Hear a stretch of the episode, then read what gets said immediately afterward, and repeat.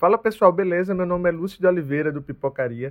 E antes de a gente começar esse episódio, eu queria dar alguns recados para vocês sobre as mudanças que estamos fazendo aqui no podcast. A gente está retornando agora no nosso recesso de fim de ano e a gente resolveu fazer algumas mudanças. A maior dela é que esse quadro, que antes era semanal, com um formato de mesa cast, um formato de debate, a gente vai deixar agora quinzenalmente, certo? Então, a cada 15 dias, a gente vai estar tá publicando um episódio com esse formato de debate, trazendo algum assunto relevante dentro do meio do cinema ou da TV, ok?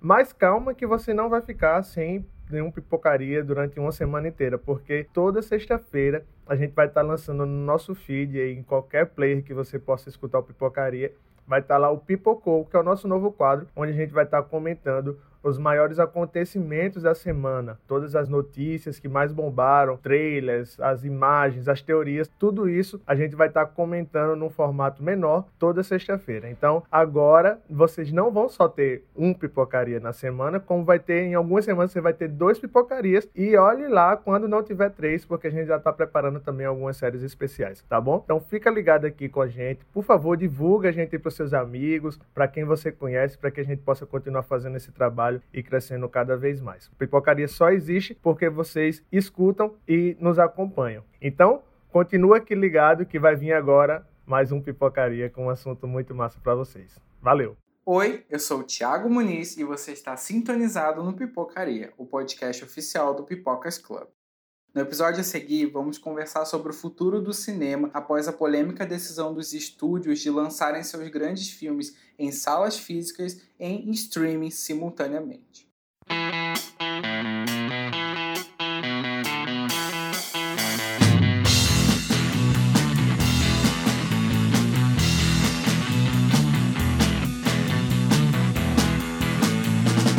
Olá, pessoas! Finalmente saímos de 2020. Eu achei que isso não fosse possível. Achei que a gente não ia sair desse ano catastrófico para todo mundo, mas nós saímos. Apesar de ainda estarmos em pandemia, a gente pelo menos deixou esse 2020 para trás, né? E vamos, enfim, pensar numa renovação na vacina que está vindo por aí. E contrapartido, o ano de 2020 ter sido bem caótico, para o Pipocaria foi um ano muito bom e muito promissor. A gente teve um aumento muito grande de público. Vocês que estão aqui ouvindo a gente interagiram bastante com a gente nas redes sociais, começaram a gostar do nosso conteúdo, a indicar. Então a gente fica muito feliz mesmo. A gente teve um aumento muito grande de pessoas seguindo, gostando, de elogiando, de dando dicas para o Pipocaria. Então, enfim, queremos agradecer de coração a todo mundo que esteve com a gente durante 2020. E agora, para 2021, nós temos várias ideias legais, nós vamos fazer umas séries novas, nós vamos fazer algumas coisas especiais para aproveitar esse engajamento todo e trazer algumas novidades para vocês. Então a gente está bem, bem animado. Fiquem ligados no Pipocaria em 2021, porque vai ser muito bom. Mas agora vamos partir para o episódio que promete bastante.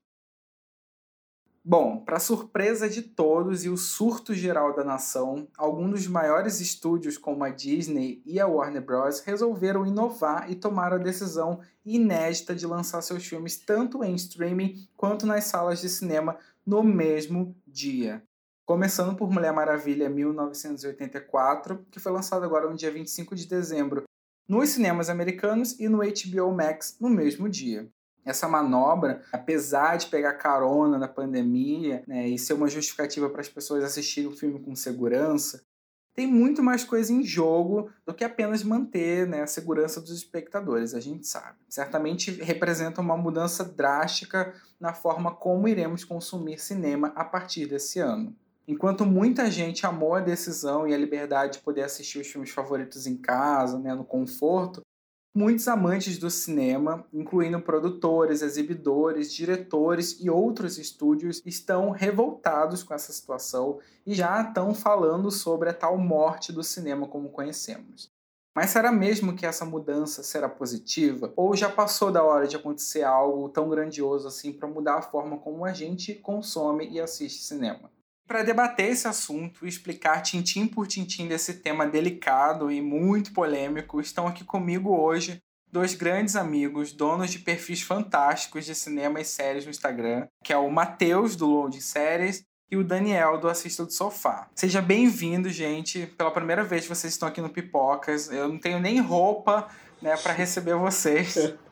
É uma honra ter vocês aqui, ainda mais para conversar sobre esse assunto que é muito importante e afeta diretamente o conteúdo que a gente está criando na internet, no, no Instagram. Então é muito legal ter vocês aqui. Eu vou deixar vocês se apresentarem um pouquinho para o pessoal que não conhece vocês ainda. Boa noite, né, pessoal? Boa noite, Daniel, Tiago. Primeiramente, agradecer o convite né, para a gente conversar sobre um assunto tão importante, né? E trazer algumas ideias interessantes. Como o Thiago falou, meu nome é Matheus Felipe, eu sou criador da página Loading Séries lá do Instagram. Temos também o canal no YouTube também com o mesmo nome.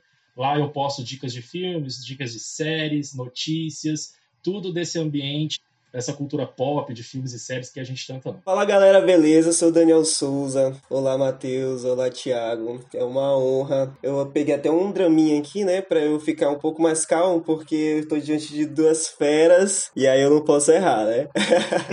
Mas eu sou criador da página Assista do Sofá, uma página que fala sobre cultura pop, sobre séries, sobre filmes, esse universo maravilhoso que a gente gosta que é tema também do debate de hoje aqui, né, do episódio do podcast. Vamos falar aí, né, cara? Tem muita coisa pra gente escorrer aqui sobre cinema, sobre o futuro do cinema. Eu acho que vai dar um papo muito bom aqui pra gente falar. Sim, eu tô bem animado. Quando a gente pensou sobre esse tema, eu pensei, cara, tem que chamar duas pessoas que estão muito ligadas em cinema. E aí eu e o Lúcio a gente juntou e pensou, vamos chamar eles porque eles são os melhores. Pô. Então, assim, eu que, que tenho que não ficar nervoso na presença de vocês. Então vamos começar, gente, pelo assunto principal, né, que eu acho que é o grande pivô de tudo isso que a gente vai comentar hoje, que foi a manobra da Warner Bros. em lançar todos os seus filmes de 2021. Ao todo são 17 filmes, que inclui Matrix 4, Duna, Mortal Kombat, Invocação do Mal e vários outros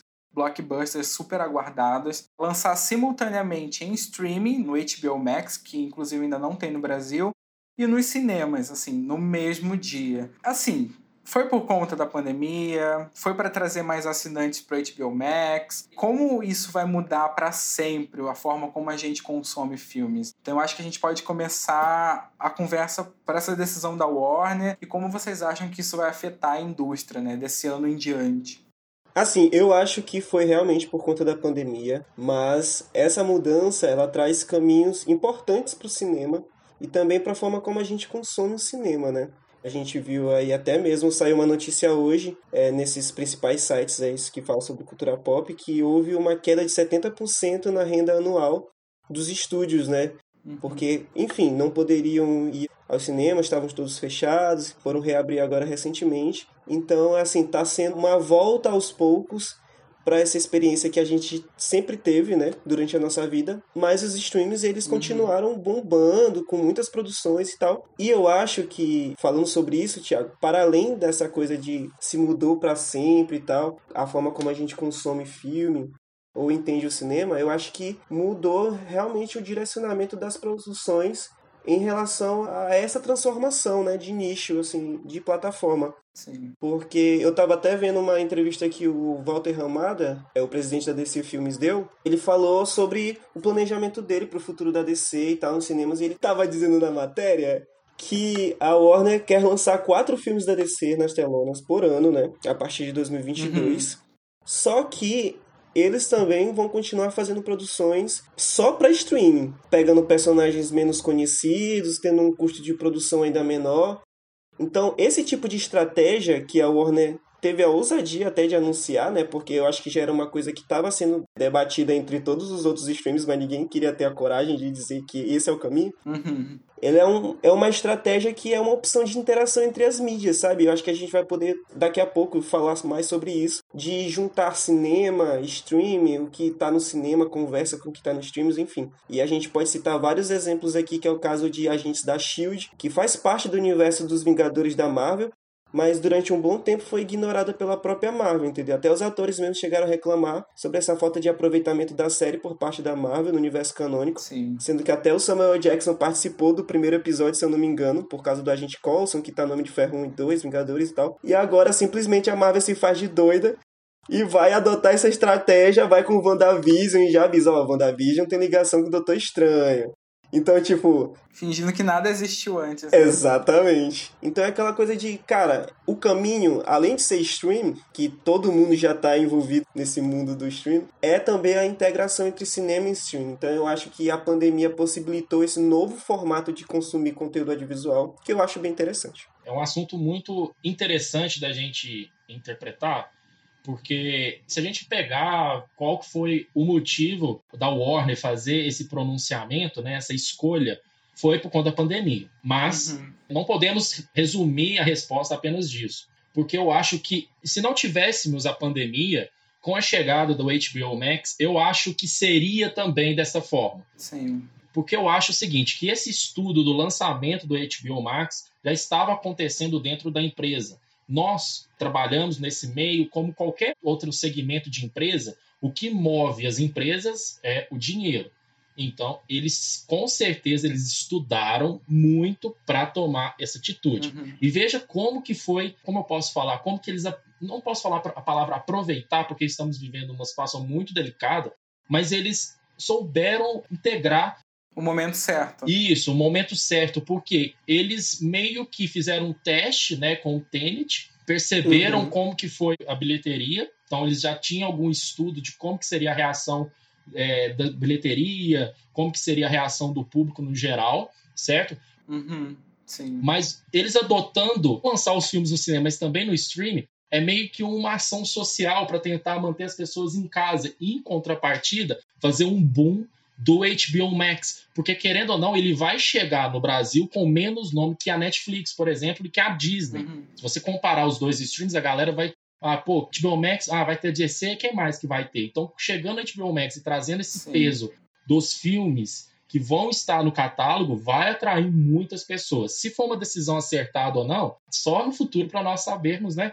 Como que vai ser. Mas eu achei, sim, uma decisão, uhum. falando de dentro de uma, uma estratégia corporativa falando, foi uma decisão muito condizente, porque eles meio que Sim. trabalham a favor da sociedade, né? Porque estamos no meio da pandemia, não forçar as pessoas a irem para o cinema e também dar um leque, né? Vocês não vão no cinema, mas vão consumir o nosso conteúdo aqui, vamos, vai comprar a assinatura da HBO Max. Então, meio que ela está fazendo essa conversa e foi a primeira. Eu acho que todos os streams ali já estavam conversando sobre esse assunto e a Warner foi ousada de fazer isso, mas quando saiu a notícia eu meio que consegui entender o que, que eles queriam fazer. Uhum. Eu fui uma ideia mais corporativa.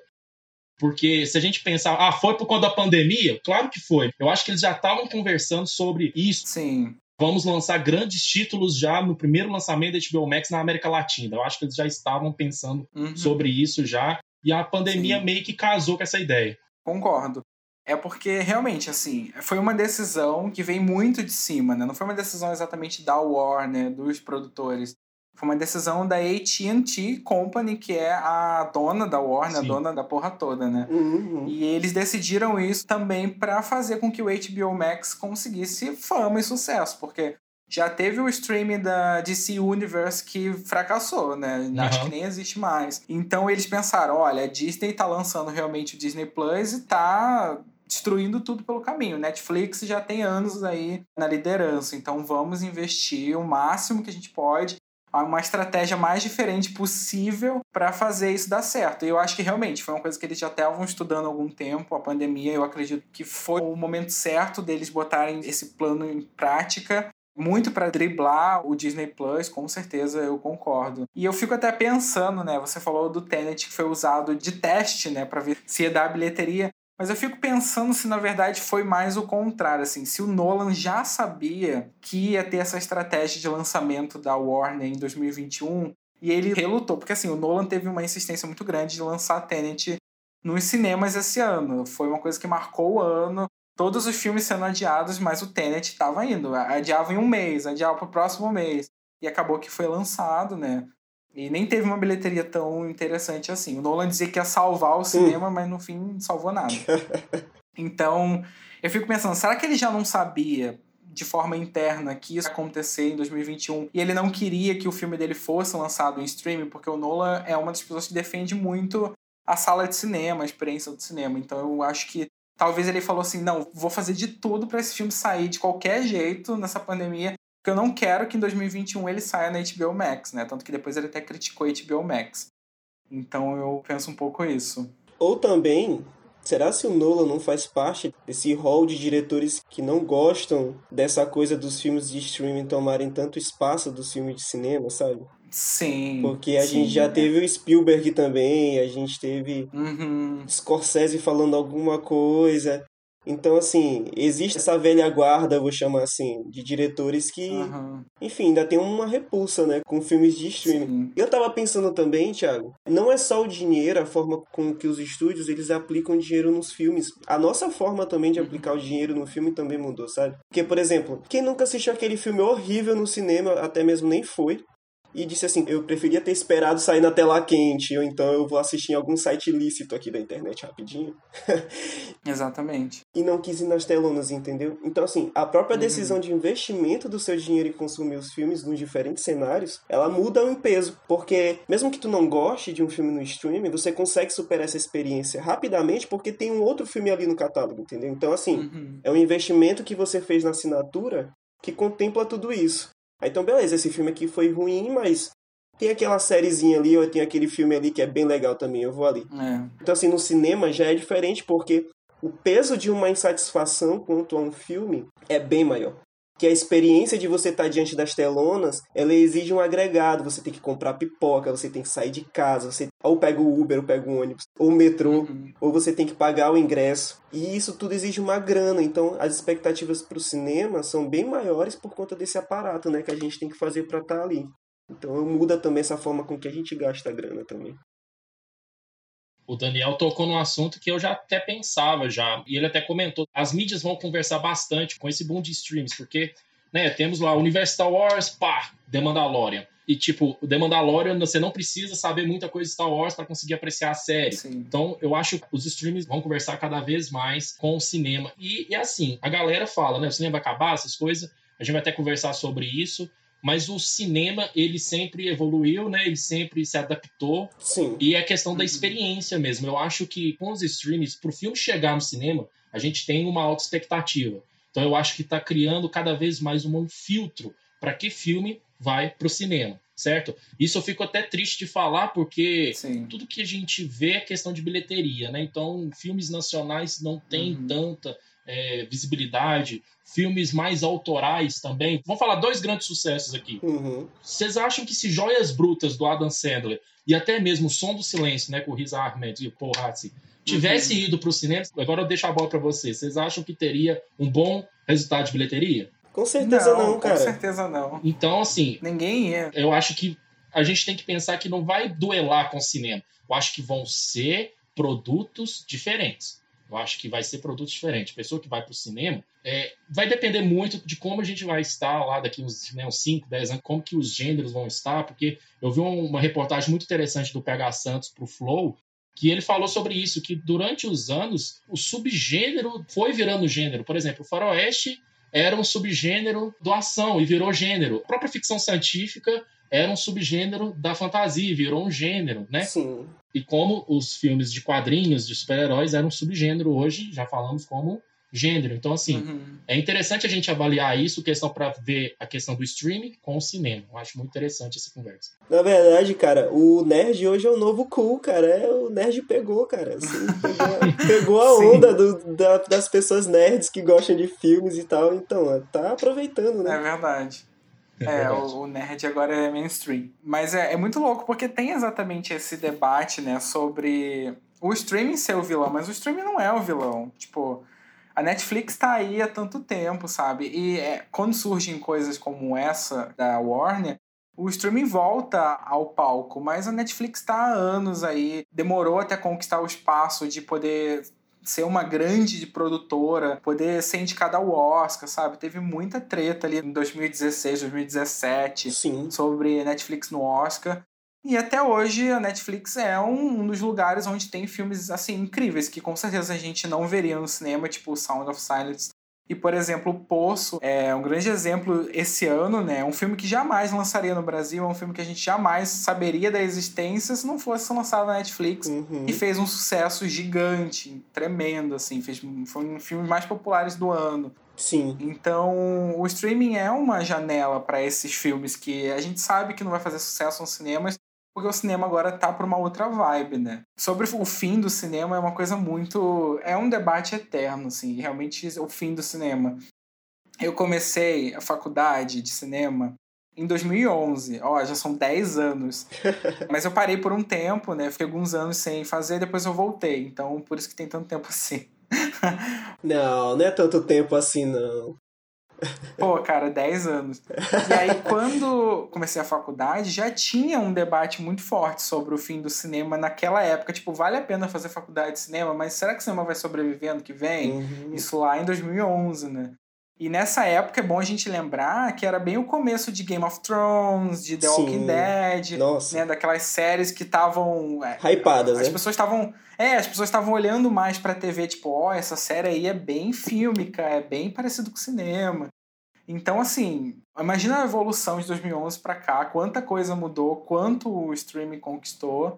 E o cinema ainda existiu, né, procurando as vertentes no meio, assim. Ô, Tiago, é, então, é só um gancho aí. É, eu sou da década de Uhum. 90, né? Para não entregar a minha idade. Sim, também. Então, imagina quando teve o surgimento da televisão. Você acha que não teve o papo? Uhum. Pô, agora a galera não vai assistir filme no cinema mais. Vai. Né? O cinema Uhum. tava ali para trazer as pessoas que não tinham TV em casa, certo? Imagina Sim. quando que o VHS chegou, né? Quando eles chegaram e tudo, as locadores e tudo, deve ter falado: não, agora Uhum. é o fim do cinema. O cinema foi lá e é, foi se adaptando né, à situação. Depois veio o DVD, Blu-ray e tudo, até chegar aos streams, né? Então, assim, é, sempre Uhum. vai existir esse papo. O cinema vai sempre se adaptar. Eu acho que a pandemia só acelerou. Cara, eu acho que as pessoas elas não se tocam assim, ou, ou então no fervor dos avanços, né, tecnológicos. Elas não percebem que a tecnologia só favorece o cinema, gente, sabe? Tipo, Uhum. não é uma coisa que vem pra aniquilar. E assim, É uma arte adaptável, né? Isso, exatamente. A gente tem que parar também de resumir o cinema apenas como um local com várias cadeiras e uma tela grande, Uhum, sabe? Na sala escura, né? Exato, exato. Isso é experiência de consumo, sabe? É uma experiência de percepção. Então o cinema, ele se faz nisso tudo. Sim. Então não tem essa coisa de você colocar aqui Uhum. várias caixinhas. Aqui é o streaming, aqui é o cinema. Isso daqui, essa caixinha do streaming tá bem maior do que o cinema. Em breve vai consumir Uhum. essa caixinha aqui da sétima arte. Então, assim, não tem isso, entendeu? Eu acho até que um vai conversar bastante com o outro a partir de agora, porque a gente mesmo tem a mania de rever filmes no cinema. E agora a gente não vai precisar mais disso, pelo menos com a HBO Max. Assim, assistir uma vez no cinema, porque você quer ter aquela experiência, na segunda vez já assiste em casa, sabe? No streaming. Então, tipo, rever por lá. São as várias opções de você aproveitar esses dois cenários. É, cara. exatamente, é um produto, né? Uhum, sim. É, é porque, obviamente, não é acessível a todos, mas essa experiência de assistir um filme numa sala de cinema com áudio impecável, no escuro, isso pode ser feito em casa, né? A gente já tem tecnologia para isso. Então, a experiência da sala, ela, obviamente, cada vez mais vai ficando para trás em questão conforme a tecnologia avança, né? A gente Exatamente. pode realizar isso em casa. Posso até ser meio rude ou até mesmo idiota para os ouvintes aí, mas faz uma analogia, né? Vamos, vamos supor que um restaurante que faz uma massa. Você não consegue fazer essa massa em casa? Sim. Mas as pessoas vão lá no restaurante para comer a massa. Mas podem fazer em casa. É a mesma coisa no cinema. A gente pode assistir um filme em Pode casa. não ficar igual, mas tá perto. Exato, é a experiência. A pessoa quer ir lá no restaurante, quer né, provar Uhum. do chefe, quer ir lá, né, ficar com o acompanhante, tudo, conversar a noite toda. É uma experiência. O cinema proporciona a experiência para o nicho dele.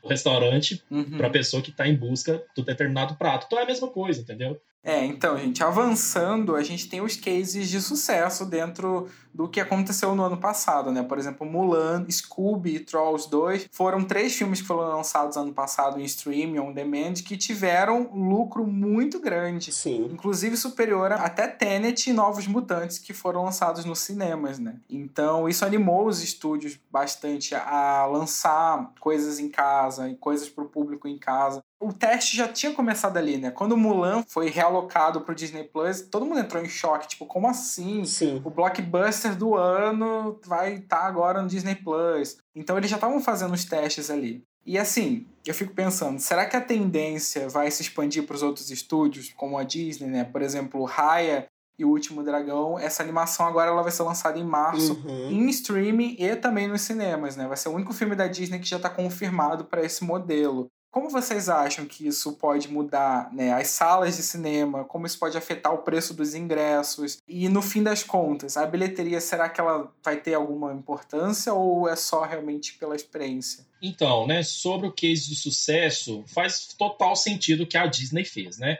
Olha o que, que ela fez. É, cai naquela conversa que eu falei no começo. Uhum. Claro que teve um estudo muito detalhado, Uhum. é, sempre visando o, o dinheiro, né, o lucro. A Disney é uma empresa. É, não estava com o cinema aberto, então teria que adiar Mulan. E, gente, o Thiago, vocês que trabalham na área, né, o Daniel também, sabe quanto que é problemático essa coisa de data, Uhum. cara. Uhum. Essa coisa de data, eu tenho certeza que os, Uhum. as produtoras, tudo tem tudo atrelado, que data que vai ser, que data que vai lançar, tem a data Com certinha. certeza. Então, quando adia um filme, você acaba com a É. escala de todos, entendeu? Então, não pode, ah, vamos, vamos lançar Mulan quando a Covid acabar. Exatamente. Quando que vai acabar? Nem, ninguém sabe quando que, que, que a vacina vai sair. Uhum. Mesmo se a vacina sair hoje, é isso que eu tava conversando esses dias aqui em casa. Vocês acham que vai vacinar assim em uma semana o Brasil inteiro? Não. Claro que não, vai demorar meses, talvez até anos para todo mundo ser vacinado. Então eles não podem tomar essa Sim, atitude. É muita incerteza, né? Isso, então a única possibilidade que eles viram é vamos lançar, né? Em casa, o Disney Plus já estava funcionando na- nos Estados Unidos, não sei se na Europa estava funcionando também, e também serviria como um atrativo para quando o Disney Plus chegasse na América Latina, porque querendo ou não, o Brasil é um dos maiores consumidores de streaming do mundo. Uhum. Então é, foi tudo bem pensado. E a tendência é fazer esses estudos mesmo. Eu não sei, eu não posso afirmar também, né? Se vai ser assim para sempre, né? Por exemplo, em 2021 a Warner vai lançar os filmes simultaneamente com o cinema. Será que em 2025 vai ser desse jeito? Não sabemos. Vai depender muito do mercado. O mercado de 2021, os filmes vão sim para os streams, porque a galera tá em casa, a galera não tá saindo, e é também o ano de lançamento de vários streams, então eles querem conseguir trazer o máximo de consumidores para dentro do seu produto. E que faz isso é com grandes nomes. O próprio Disney mesmo, eu não sei, eu tô com a assinatura já desde o começo, Uhum. eu tô sentindo um pouco assim, larga ou não larga, aí, pô, vai vir WandaVision agora em janeiro. Opa, já é um atrativo, já vou ficar com a minha assinatura. Uhum. Então eles estão fazendo essa manobra. E eu acho que cada vez mais vai ser desse jeito. Uhum. A Warner ela prometeu que, na verdade, quando ela fez o anúncio dos lançamentos de streaming, ela falou que seria só em 2021. É, isso mesmo. Isso. Seria uma exceção, seria durante todo o ano de 2021. Uhum. Só que, gente, você acostuma o público a assistir um filme em casa. Exato. Né? E ah, é legal, quero ver Duna, esse eu vou ver no cinema. Ah, não, eu vou ver Matrix em casa. Você acostuma a pessoa. Aí chega 2022, os filmes voltam pro cinema, as Você pessoas tira isso? então, assim, mesmo que mude, já enfraquece mais ainda o cinema, sabe? Enfraquece mais a vontade das pessoas de saírem. Tipo, ah, por que não faz isso? Eu acredito que isso vai ser um grande sucesso. Eu acredito que vai ter. Nossa, sim. Mulher Maravilha já foi um exemplo, né? Teve bastante visualização no HBO Max, bastante assinantes. Uhum. Então eu acredito que os próximos filmes vão ser assim e eles vão querer botar isso para muito tempo, assim. Eu acho que isso vai repercutir mais. E já tem esses boatos do preço dos ingressos, né? Os exibidores já estão com essa manobra para, ah, vamos reduzir então o preço dos ingressos para as pessoas virem no cinema. Porque não faz sentido, né? Você vai pagar 50 reais para ver um filme que vai estar na sua casa, você pagando 50 reais para ter todo o catálogo. Mesmo que o HBO Max ainda não esteja no Brasil. Então eles vão tentar diminuir, os exibidores vão sofrer bastante, né, com essa queda, e o público vai pensar, ah, eu vou pagar, sei lá, 9 reais pra assistir Matrix no cinema. Exato. Então vai ser muito louco, assim. E também tem um custo de produção, né? Para o que vai ser feito pro cinema Exatamente. e pros streams. Por exemplo, a gente viu aquela o vídeo de apresentação do Disney+, para dar as próximas séries, né? Além de WandaVision, que vai ter Loki, vai ter Uhum. é, Falcão e o Soldado Invernal. Inclusive, tem uma cena no, no trailer de Falcão e Soldado Invernal que é uma coisa assim de cinema, cara. Tipo, tá sendo feito um investimento altíssimo, sabe, nisso, porque o streamer ele tem essa rentabilidade constante. É isso que é a parada. Amigo, saiu uma matéria que WandaVision vai ser mais caro que Game of Thrones. Sim. Os nove episódios juntos tá mais caro que Game of Thrones. Então, Exatamente. assim, é realmente, né? Exatamente. É muito louco. A Disney ela sabe como fazer. Então, assim, Sim. eu fico muito triste. Eu queria ter sido uma mosquinha pra ver a cara do Nolan quando ele viu o filme dele sendo superado por Trolls 2. Porque, meu Deus do céu. Então, assim, cara, é uma coisa que não tem mais volta. Não tem como a gente dizer assim, Uhum. quando tudo normalizar, vai voltar. Não vai voltar mais. Assim É. como não voltou quando os streams chegaram. Agora é só Uhum. queimando pontes e seguindo pra frente, obviamente. A gente tem casos recentes que dá certo sim você produzir para os dois, para os dois e também somente para um. Por exemplo, teve Soul, que Soul foi lançado somente no Disney+. Uhum. E foi um sucesso, sabe? É o primeiro filme da Pixar que estreia sem ser no cinema, foi direto pro streaming. Então assim, Uhum. cara, que filme maravilhoso. A gente teve o caso também de Mulan, Sim. que no caso de Mulan, eu acho que foi uma situação ainda mais arriscada, porque a Disney fez esse filme como reparação histórica né, ao, ao público chinês. Porque Uhum. aqui o Ocidente ama demais a animação, mas o Oriente detesta, porque, sabe, tipo, desvirtuaram tudo o que é de tradição, o que é de lenda, enfim. E aí eles fizeram o filme para conquistar esse público novamente e creio eu que conseguiram, porque o acesso ao filme se tornou muito maior porque estava no stream. Uhum. E querendo ou não, Tiago, a gente já sofreu bastante por conta de preço de ingresso de cinema, né, Ainda cara? sofre. Uhum. Sim. Não é barato, Muito. gente. Não é barato. Cara, você paga na pré-estreia pra ter uma experiência ainda mais única do que quando você vai numa estreia. É muito caro. Uhum. Então, assim, que bom que, que os streams chegaram pra balancear isso, porque é, é o seu dinheiro, cara, sabe? Você tá pagando por aquilo por uma experiência boa, então você quer ver o melhor que pode sair dali. Então, eu acho que só tem a acrescentar. A Warner, quando ela também fez esse negócio, né, falando das bilheterias, não tô tão informado quanto a isso, mas eu li por alto, assim, então depois eu, né, a gente vai se informar mais. Mas que teve um negócio que ela ia pagar o custo da produção pros produtores. Tipo, como se a Uhum. própria Warner comprasse o próprio filme da Warner e pagasse pra Warner mesmo o custo para aquele filme ser exibido em streaming, né? Uhum. Porque os produtores não queriam, eles querem ver o filme no cinema, eles querem ver o filme nas salas. Então a Warner usou essa estratégia de tipo, não, nós pagamos vocês, né, tudo que foi gasto e vamos lançar o filme em streaming. Total. Só que assim, é, é o dinheiro pra Warner da Warner, né? sai dela e vai pra ela mesma. Então, é- é- enfim, é tudo muito incerto e muito estranho. A gente ainda tá num momento muito estranho sobre isso, né? Transição. Exatamente, é uma transição. E também tem o lance de que vários projetos grandes estão sendo oferecidos agora para outros estúdios, para a Universal, por conta de que a Universal ainda não tem nenhum stream, então vai lançar tudo no cinema. Uhum. Então tem vários produtores que estão pegando um projeto que poderia ser da Warner, da Disney, e estão tentando botar em outras produtoras. Então isso vai dar um equilíbrio muito grande, porque a Disney e a Warner são as duas maiores assim no momento Sim. as que têm o maior lucro, né, custo-benefício de tudo.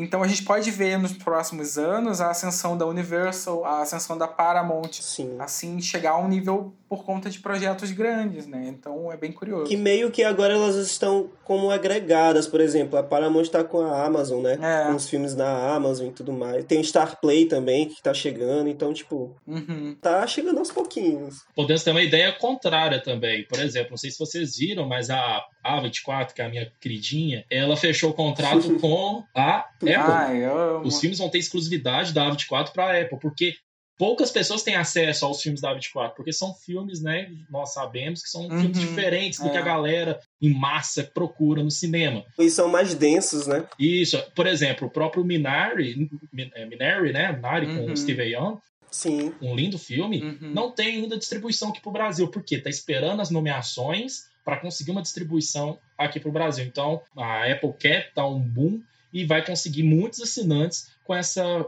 parceria com a A24. Eu acho até, Matheus, que a A24, ela tem o poder de mudar a vida das pessoas, porque Nossa, com certeza. quem assistiu Midsommar Hereditário Farol e voltou mesmo, É, eu ia falar isso. eu não sei o que aconteceu com essa pessoa. Eu ia falar exatamente isso. Como o Hereditário foi muito difícil para chegar aqui no Brasil e o filme só chegou porque fez um sucessozinho internacional em festival, senão Hereditário não teria chegado. Se eu não me engano, veio pela Diamond Films, uma coisa assim, ou pela California Films, Cara, não sei. foi vários Então, caminhos mesmo, aí- verdade. É, a A24, ela, enfim, nunca encontra distribuidor aqui, é complicado. Acho que vai ampliar bem isso. Acho que, acho que vai ser sensacional pra gente também, que tem dificuldade de ter acesso no filme. Vai. Eu tô falando o, o caso exclusivo da 24, né? São filmes que não tem tanta visibilidade aqui no Brasil. Uhum. Mas aí eu trouxe só uma ideia diferente, porque né, nós estamos falando dos filmes que vão né, desvincular aí para o cinema, por causa da Universal. Uhum. A 24 procurou um streaming para poder dar mais visibilidade aos seus filmes. Sim. Exatamente. As produtoras menores também estão aproveitando esse momento, isso é muito interessante. O Daniel tinha até falado no início, né, que saiu aquela reportagem no Deadline sobre o índice de bilheteria de 2020 e eu quis trazer também isso aqui pra gente comentar rapidinho. É, eu vou ler porque, enfim, são números, mas eu peguei o trechinho que saiu no Deadline, que foi o impacto econômico da pandemia e também dessas medidas de lançar filme direto em stream e tudo mais. Ele foi tão grande para a bilheteria mundial que ela sofreu uma queda de 71% em relação a 2019, né? Isso é muita coisa. Sim. E somou a bilheteria mundial do ano somou apenas 12,4 bilhão de dólares. Então é assustador, assim. Realmente é um valor muito inferior ao que estava acostumado. A comparação, aliás, impressiona ainda mais quando se leva em conta, por exemplo, que a Disney no total fez 1,26 bilhão, 240 milhões a menos que o total arrecadado por Frozen 2, Nossa. que fez 1,5 bilhão, e menos da metade da bilheteria de Vingadores Ultimato, que fez 2 bilhões lá e foi a maior bilheteria da história do cinema, né? Então, assim, nesse cenário, o mercado internacional, as produções locais ganharam ainda mais relevância. 82% do total arrecadado veio de fora da América do Norte, em relação a 73% de 2019. Então a gente vê isso que eu tinha até falado do Poço, né? Como esse ano de 2020 a gente consumiu muita produção internacional que a gente não veria nos cinemas Uhum. e que veio de fora dos Estados Unidos, que veio de outros países, Netflix muito responsável por isso. Então esses dados são legais para a gente ver, né? como a bilheteria teve essa queda de 71% e como os Estados Unidos consumiu 82% de produto fora dos Estados Unidos em relação a 2019. Uma produção nacional também que foi bastante beneficiada com esse cenário foi Bacurau, cara. Com certeza, é verdade. Nossa, a projeção que Bacurau teve de até mesmo ter parar na lista do Barack Obama, dos melhores filmes que ele já assistiu no ano. Caramba, Sim. não é uma conquista por... Com chance de chegar no Oscar. né? Exatamente, cara. Então, assim, eu sei que o cenário é horrível, porque quando a gente fala de Uhum. pandemia, mortes, enfim, tranquilo. Sim. Mas tudo que nos cerca, e o ser humano mesmo, ele tem essa capacidade de resiliência, né, cara? A gente vai se adaptando ao que a gente Sim. tem pra ter mesmo, assim, na vida da gente. É isso que tem pra hoje, como diz o meu. Então, eu acho que nessa questão de projeção beneficiou muito algumas coisas nacionais. Tipo, Bacurau é um exemplo clássico disso, né? É, a gente viu o destaque de muitos filmes que talvez a gente teria já esquecido no fim do ano, né? Mas que teve bastante destaque. E vocês, assim, vocês trabalham diretamente com a internet, né? A gente tá ali nos sites e criando nosso conteúdo no Instagram.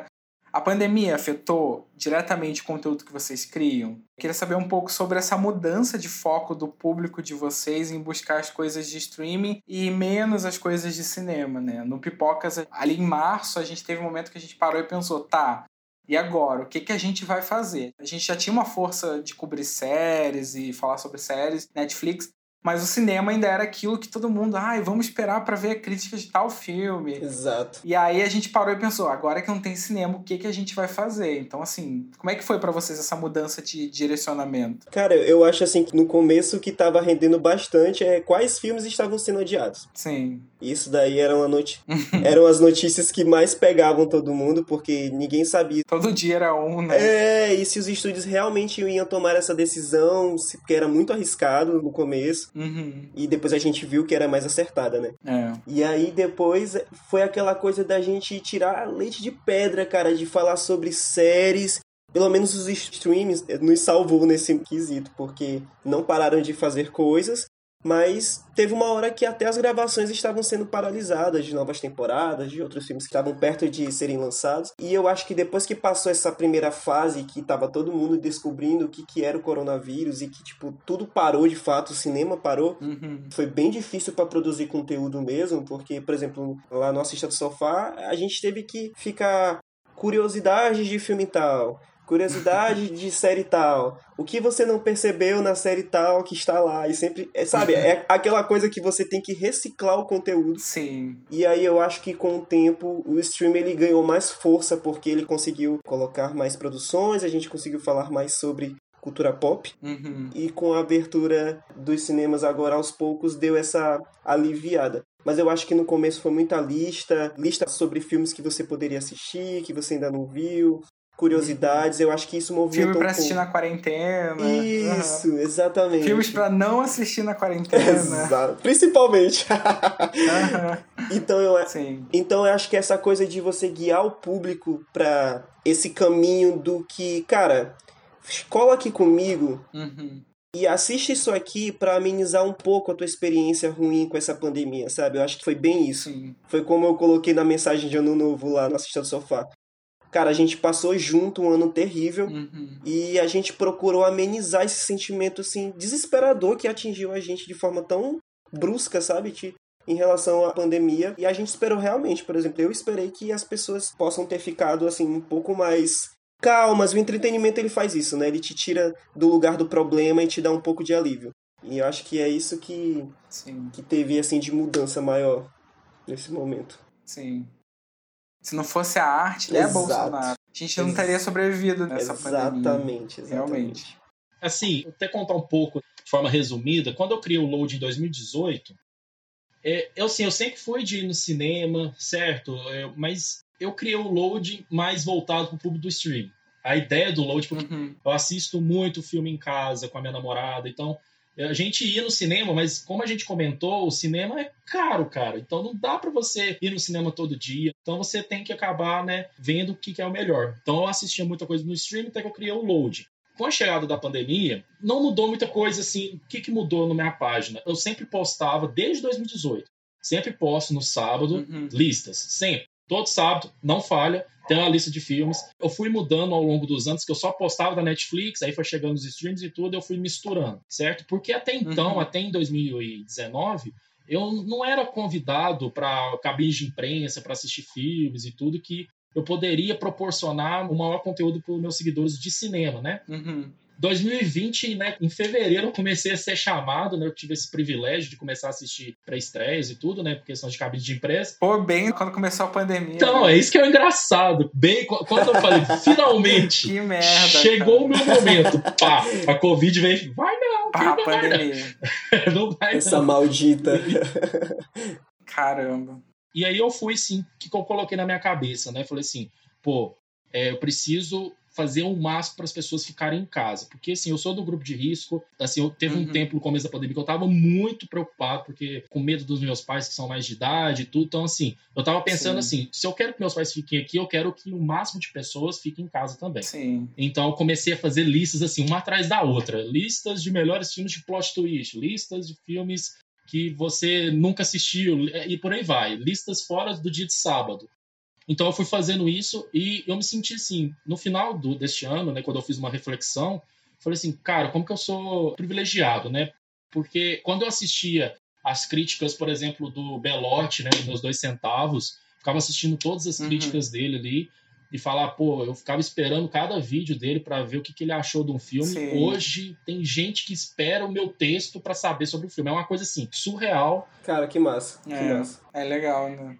É assim, eu até repito falar porque é uma coisa que eu amo. É uma conquista, né? É, eu nunca estudei cinema. A Sim. partir de 2018, quando o Load deu um boom, né? Final, criei ele em março de 2018. Chegou em dezembro, Uhum. já tava com quase 14 mil seguidores. Falei assim, pô, alguma coisa tá dando bom, né? Porque Continua fazendo o que tá Isso, aí certo. então eu comecei a fazer oficinas, cursos, eu fiz vários cursos de crítica para especializar e estou melhorando cada vez mais. Então em 2020 foi assim, eu tentei, eu até desvinculei um pouco, claro, trouxe as críticas e tudo, mas eu queria trazer muitas listas, muito entretenimento para tentar aliviar a tensão que estava no mundo fora da arte. Uhum. Eu até comentei sobre isso num vídeo que eu fiz, como que todo mundo enxergou a arte de vez, né? Assim, pô, preciso da arte uhum. para sobreviver. Porque a galera foi para filme, foi para livro, foi para live de cantor, porque música é arte. Então, assim, Sim. a galera percebeu de fato. E a gente que trabalha no meio, a gente se sentiu privilegiado de poder ajudar as pessoas. Falar assim, pô, eu fiz a minha parte, sabe? Tentei e vou continuar fazendo isso porque me fez bem, porque me tirou dessa dessa confusão que estava na vida real, produzindo conteúdo e tentando ajudar as pessoas. E, e, é isso, cara. Eu acho que a gente tem que continuar mesmo e o loading seguiu a Sim. sua linha, basicamente. Eu só tentei adaptar para tentar ajudar as pessoas nesse momento tão complicado e espero que tenha. Eu senti sair bem esse ano, sabe? Questão do loading, sabe? Uhum. Sim. É. Eu acho que o que manteve a gente que cria conteúdo para a internet. É muito triste falar isso, né? Realmente, a pandemia terrível, muitas mortes, a gente ainda tá em pandemia. Mas para quem trabalha com a internet, a gente viu uma possibilidade de fazer crescer, né? de, de entregar para as pessoas entretenimento, de trazer listas, de trazer conteúdos legais. E a gente teve um ano que muita coisa, quase tudo estava hypando. Uhum. Lançava um filme na Netflix, aquele filme hypava. Né? A gente teve, por exemplo, o 365 Dias, que hypou demais, Sim. o Poço. O final de Dark, né? A temporada de Dark foi muito importante para o Pipocas no ano passado. A gente teve um dos maiores acessos no site. A crítica de Dark foi parar no Reddit, porque a gente tinha recebido bem antes, então os Estados Unidos não tinha visto. Caramba. Então, assim, teve muito hype das coisas. Isso foi muito legal, né? Porque a gente acabou se sustentando pelas essas coisas que, sei lá, se tivesse cinema, Ninguém talvez assistiu o Poço, mas não, todo mundo foi assistir, era o grande lançamento, todo mundo tava com a Netflix. Então a gente, acho que a gente soube aproveitar bem esses conteúdos, assim. E acompanhando vocês, eu vejo que vocês aproveitam muito bem, assim. A gente fica vendo o que vai hypar, pega e entrega para as pessoas o que elas querem. E as pessoas olham assim e dizem: "Ah, estão continuando, gente, vocês não sabem o trabalho que dá". fazer conteúdo diário. Sabe mesmo. Dá muito Sim. trabalho, gente. Por... O planejamento. Claro, né? porque a gente precisa conhecer vocês, você aí que tá ouvindo uhum. a gente agora. A gente precisa saber o que vocês querem. Quais são as suas necessidades, assim. É um papo de coach. Sim. Mas é isso mesmo. Mas saber... Não, mas faz sentido. Conhecer o seu público, né? Exato. É. E assim, não é entregar uma coisa meia boca, porque é só vocês acompanharem o Loading, acompanham Pipocas, acompanham Assista do Sofá. A gente procura trazer conteúdo com qualidade, porque uhum. não é replicar release, entendeu? Não é replicar sinopse. É uma parada de transformar o conteúdo em algo necessário. Uhum. E eu acho que, cara, produtor de conteúdo sofreu, mas teve a confirmação ainda mais de que quer isso realmente para sua vida, viu? Nesse período agora que a gente tá vivendo. É verdade seguindo né, na nossa pauta, vocês acham assim que o cinema ele já estava apresentando dificuldades antes da pandemia e só se agravou agora? Porque a gente, por exemplo, tem a ascensão dos streamings, que não é de hoje, mas obviamente 2020 foi um ano em que os streamings definitivamente entrou na vida das pessoas. Eu vejo até pela minha mãe, por exemplo. Minha mãe só tinha Globoplay. Razou. Minha mãe amava Globoplay. e aí o que acontece? Esse ano ela assinou a Amazon ela tem Netflix, ela já tá com Disney Plus. Então, assim, minha mãe. Caramba! É, minha mãe entrou no público-alvo de, meu Deus, eu preciso consumir tudo para me distrair. Né, tem a ascensão dos streams esse ano, foi muito forte. Uhum. A gente também já vê faz algum tempo, isso é uma coisa que todo mundo fala: nossa, sério, isso aconteceu que é a migração dos grandes nomes do cinema para trabalhar em séries de TV ou fazer filmes para streaming. Uhum. Por exemplo, agora teve o Monk, né, do, do, David Fincher, que é um grande diretor, e ele decidiu fazer um filme Exato. para a Netflix para ver se vai pro Oscar. Então, vocês acham que o cinema já estava passando por algumas dificuldades e a pandemia só veio ali para dar aquele prego, aquela martelada? Assim, o cinema, né, sempre tá passando dificuldade, eu acho, na minha visão. o cinema nasceu de uma dificuldade. É, já, né? já nasceu, né? E o cinema, querendo ou não, tem toda uma ideia meio arcaica que dá um podcast de 10 horas pra gente conversar sobre todos os bastidores que, que rolam. Mas assim, é, quando surgiu a TV, teve, o cinema teve que se adaptar. Quando surgiu o VHS, o cinema teve que se adaptar. Uhum. Com a chegada dos streams, o cinema teve que se adaptar e ele vai se adaptando. É a pirataria, né? A internet. Sim, é, Sim. vai surgindo tudo, né? Coisas que o cinema consegue controlar e, né? Ele conseguiu é, se adaptando. Nesse ano né, de 2020, né, o cinema estava fechado, a galera tá em casa, vou assinar os streams. Então teve um boom. Isso era um pensamento muito normal, né? Sim. Mas assim, quando tudo isso passar, a gente cai naquilo que a gente começou a conversar, né? Vai ser a questão da experiência, vai ser um produto diferente. Temos que, temos que avaliar no momento que nós estivermos o mercado, certo? Por exemplo, a Universal, né? Ela pode se beneficiar uhum, muito, uhum. porque às vezes né, não tem o streaming, então vou lançar somente no cinema. Aí traz um grande projeto, pô, tu consegue trazer uma boa bilheteria. Uhum já estava com problemas, mas conseguia sempre se sustentar. Mas agora, com o boom mesmo né, dos streams, chegando cada vez mais vários streams, o cinema tem que se adaptar novamente, estudar algumas estratégias para conseguir trazer o público. Será que é mesmo só baixar os ingressos? Hum, é. Será que é, é, melhorar a sala, trazer uma nova experiência? Como que vai ser aí? Eu deixo isso é. para quem trabalha na área de distribuição é. mesmo, na questão do cinema e tudo. Eu penso o seguinte: precisa ter um estudo. Chegou o momento do cinema se adaptar. Não pode ficar apenas lá do jeito que está. Tem que conseguir fazer um atrativo para a galera continuar indo. A experiência, será que é o preço? Mas é, eu já falo, o cinema não vai acabar. Isso aí não, não vai. Uhum. Isso aí não vai. Mas ele sim está passando por dificuldades e precisa novamente se adaptar e ele vai se adaptar. Sim. Cara, eu percebo que quanto mais o tempo passa, mais a gente vê a necessidade do cinema fazer uma terapia. Porque a gente percebe que, cara, tem uma história com essa síndrome de vira-lata, sabe? De que, ah, apareceu alguma coisa, Sim. não vale mais, eu não presto mais. Os próprios diretores, eles são assim. Tem que acabar com Sim. isso, cara, porque, como a gente já comentou aqui, cinema é experiência para além do local, sabe? Então, tudo que é de conteúdo audiovisual que está saindo com o avanço da tecnologia favorece o cinema, favorece a experiência de você querer estar de frente para uma telona. Essa questão de grandes nomes para trabalhar em séries, tá? A gente tem o exemplo de Aniquilação, que teve a Natalie Portman, O Céu da Meia-Noite agora com George Clooney também. Sim. É uma coisa normal porque, assim, os atores, eles também precisam ter dinheiro, sabe? As uhum, atrizes. precisam trabalhar. Eles precisam trabalhar, gente. Então, se, se o streaming tá pagando, então é. eles precisam ter um lugar para assim, fazer o seu trabalho. Então, eu acho que é uma coisa que. Sabe aquela questão que quando você chega para uma amiga sua e fala assim, que ela tá diante de algum problema e tu chega assim, mulher, se valoriza. É isso que eu acho que é com o cinema, sabe? se valoriza Sim. a mulher, porque, cara, as pessoas nunca vão deixar de gostar de um cinema. Isso é uma coisa que eu uhum. posso dizer em 2020 e repetir em 2040, se a gente ainda estiver vivo até lá, né?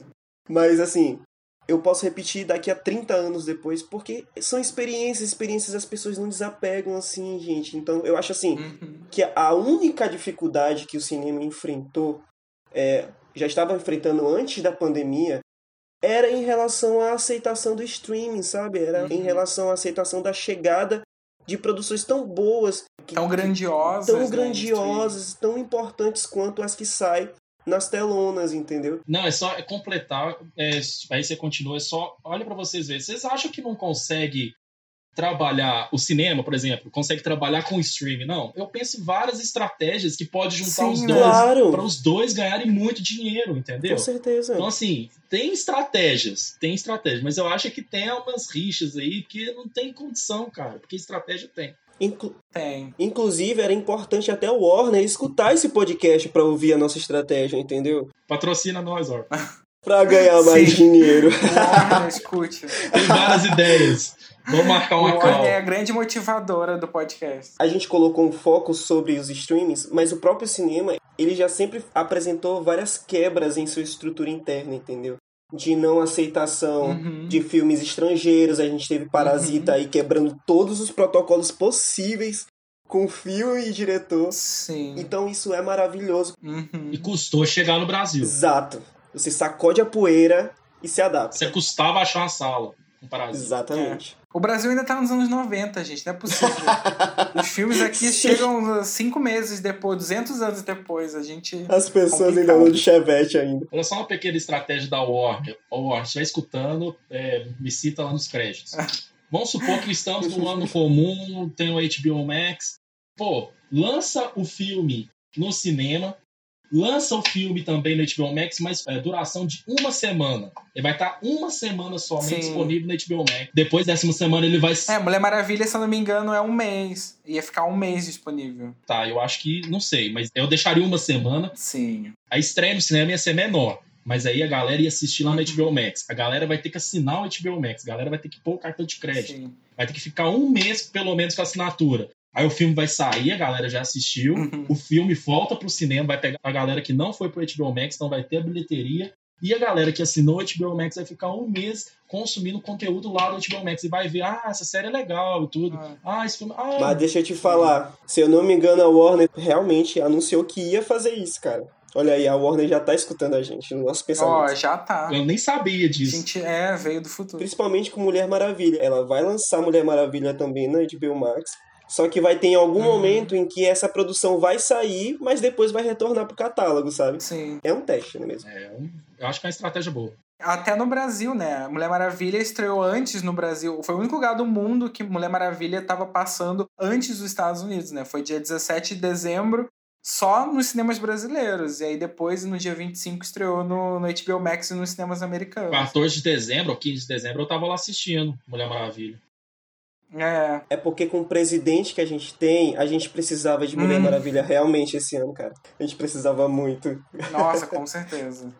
E eu acho que também vale a gente ressaltar, né, falando sobre os problemas que o cinema estava passando, é aquilo que vocês estavam falando, exatamente, gente. O cinema passa trabalho desde que nasceu. O cinema já nasceu passando trabalho. É verdade. E é, é importante ressaltar que 2019 foi o ano mais lucrativo da história do cinema, com Vingadores Ultimato. Sim. Então, assim, passou do ano mais lucrativo da história para o ano que teve 71% de queda de bilheteria por conta da pandemia. Então a gente consegue ver que realmente a faca no coração do cinema foi a pandemia. E, obviamente, né, é como se o cinema estivesse doente, né? Ele vai sair dessa doença e vai sair com algumas sequelas. E 2021, 2022, o cinema vai estar com as sequelas da pandemia por conta dessas estratégias dos streamings. Mas, assim, existindo, ele vai continuar Uhum. nem que se torne uma coisa muito mais de nicho ainda mais forte, né? O que eu me pergunto é isso: será que a grande massa ainda vai consumir as salas de cinema? Ou só quem vai nos cinemas vão ser as pessoas que, ah, eu, eu amo cinema, eu vou ver, então acho que vai reduzir um pouco esse público, Uhum. com certeza. Mas, enfim, 2019 foi um ano né, o mais lucrativo de todos, então, né? e não somente por cinema- Vingadores Ultimato, né? Teve Us, teve Homem-Aranha Longe de Casa, Exatamente. teve Capitã Marvel, teve Shazam. Foi um ano lotado, né? E teve. Joker, cara, sabe? Que ganhou tudo, cara. Que ano Uhum. incrível, velho. Foi, foi mesmo. É verdade. Bom, e pegando esse bonde que eu tava falando aí dos filmes de super-heróis, né, de Vingadores Ultimato, eu acho interessante falar sobre o cinema como parque de diversões, né, que foi a grande polêmica do Martin Scorsese, que ele havia dado a declaração, que todo mundo, né, repercutiu bastante, que os filmes de super-heróis estavam sufocando criativamente a arte, né? Uhum. Mas a gente olha agora para todo essa, esse momento do cinema. Não acham que é- durante toda essa década não foi exatamente os filmes de super-heróis que mantiveram o cinema vivo? O que, que vocês acham disso? Ou vocês concordam com os Scorsese? Não, eu concordo com o que tu falou. Eu acho que se Scorsese tivesse lançado o Irlandês em 2010, a gente estaria terminando ele em 2020, né? Porque o filme... Não fala do irlandês, não. O Matheus gosta de irlandês, né? Ah, eu também, eu também detesto, gente. Mas enfim, eu respeito quem gosta né, da minissérie dos Scorsese. Mas eu falo mais pelo tamanho da obra mesmo, em duração. Mas assim, eu acho que o Scorsese, ele foi preciso em dizer que os filmes de super-heróis, eles dominaram o cinema. Isso ele foi preciso. Sim. Agora, sufocar criativamente, eu acho que não. Porque, como eu disse aqui, em 2019, no mesmo ano que teve Homem-Aranha Longe de Casa, Capitã Marvel, Ultimato, Shazam, a gente teve Us, a gente teve Joker. Uhum. Em 2018, quando a gente teve Aquaman... Parasita, né? Sim, Parasita. E em 2018, quando a gente teve Aquaman, Homem-Aranha no Aranha-Verso e Vingadores Guerra Infinita, a gente teve Hereditário.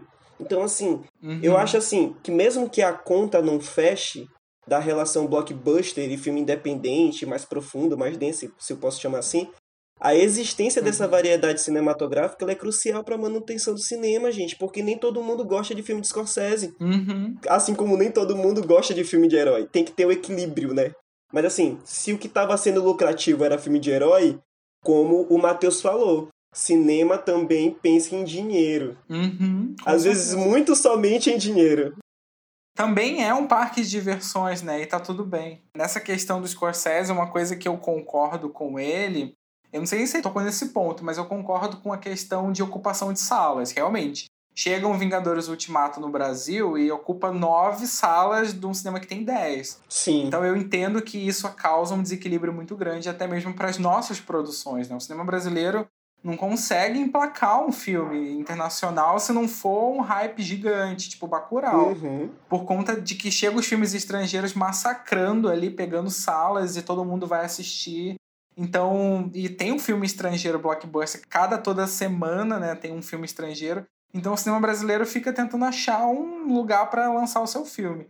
Então É. isso eu concordo com ele, mas eu realmente não concordo com sufocar a arte. Porque Coringa é o melhor exemplo, né? Coringa, eu tava revendo esses dias, é um filme Perfeito. que, que chove arte, né? É um filme perfeito, completamente artístico, muito profundo, cheio de camadas, e é um filme de super-herói, não deixa de ser. É, sim, é isso. Uhum. Então, sobre isso, é que cai de novo naquilo que a gente comentou. Esse, pô, isso aqui tem que ser estudado, gente. Esse Uhum. podcast tá muito informativo. Esse podcast é uma análise do. lá na época, vamos lá, época dourada lá do- de Hollywood, quais, qual gênero, até falei Uhum. sobre isso, um subgênero que virou gênero porque Sim. a galera tava consumindo, todo mundo queria assistir esse tipo de filme. Era faroeste. Todo mundo queria assistir filme de faroeste. Todo blockbuster, né, era o faroeste. O povo queria do faroeste. Hoje, né, nessa década e tudo, chega um faroeste e chega um filme sobre o, o ajudante do Homem-Formiga. Vai ter mais salas do ajudante do Homem-Formiga, porque é o mercado que está direcionando para esse estilo. Daqui 10 anos, será que vai continuar desse jeito? Não sei. É, aí não tem como, porque a gente tem, tá, tá querendo adivinhar. Uhum. Mas é o que o Scorsese falou cai naquilo que você disse sobre as salas e tudo, mas o cinema quer dinheiro. Se a galera quer filme de Sim. super-herói, precisa de um super-herói. Aí cria aquele filtro que eu comentei sobre o cinema. Uhum. Precisa ver que filme que vai para a sala de cinema, gente. Uhum. A gente vai para um cinema procurando um filme de terror e encontra Os Órfãos. Aí eu preferi um filme de, de super-herói mesmo, entendeu? Então, tipo assim. Viu o preci- filme do Pelé. que referência maravilhosa. Ai, meu Com Deus. certeza. tem que ter um- uma coisa, né? Eu defendo o irlandês Sim. porque quando eu converso com pessoas que não gostaram do irlandês, falam sobre a duração. Aí eu pergunto, você nunca maratonou uma série? A pessoa fala, já. Sim, É. É, sim. a mesma coisa, cara. Só que a linguagem que é utilizada para televisão é diferente da linguagem que é utilizada para filme. Certo? Mas é a questão Sim. seguinte: a galera hoje, ela quer uma. Assim, não falando mal, é, é o que a galera tá procurando, mas ela quer uma coisa mais imediatista, quer uma coisa mais dinâmica. Uhum. É, Um dos é o fast filme, né? isso, É, a, galera, a galera quer assistir o filme mexendo no celular e tudo. Beleza, cada um faz o que quer, mas. Gente, a Netflix agora tem a função de você aumentar a velocidade Não. do filme. Não, pelo Sim. amor de Deus, cara. E Então, assim, isso é uma coisa que, que eu fico. Assim, eu entendo. Quer dizer, eu não, não sei se eu consigo entender. Mas por que, que a pessoa vai parar pra assistir um filme numa velocidade rápida? Assim, só não assiste, então. Sabe cara. por quê, Thiago? Porque a Netflix conhece a gente mais do que a gente mesmo. Sim! A Netflix sabe que o público geral quer assistir aquele filme rápido, quer assistir outro, quer assistir outro. Ela quer a velocidade, né? Exato. Quanto mais assistir pra ela, melhor.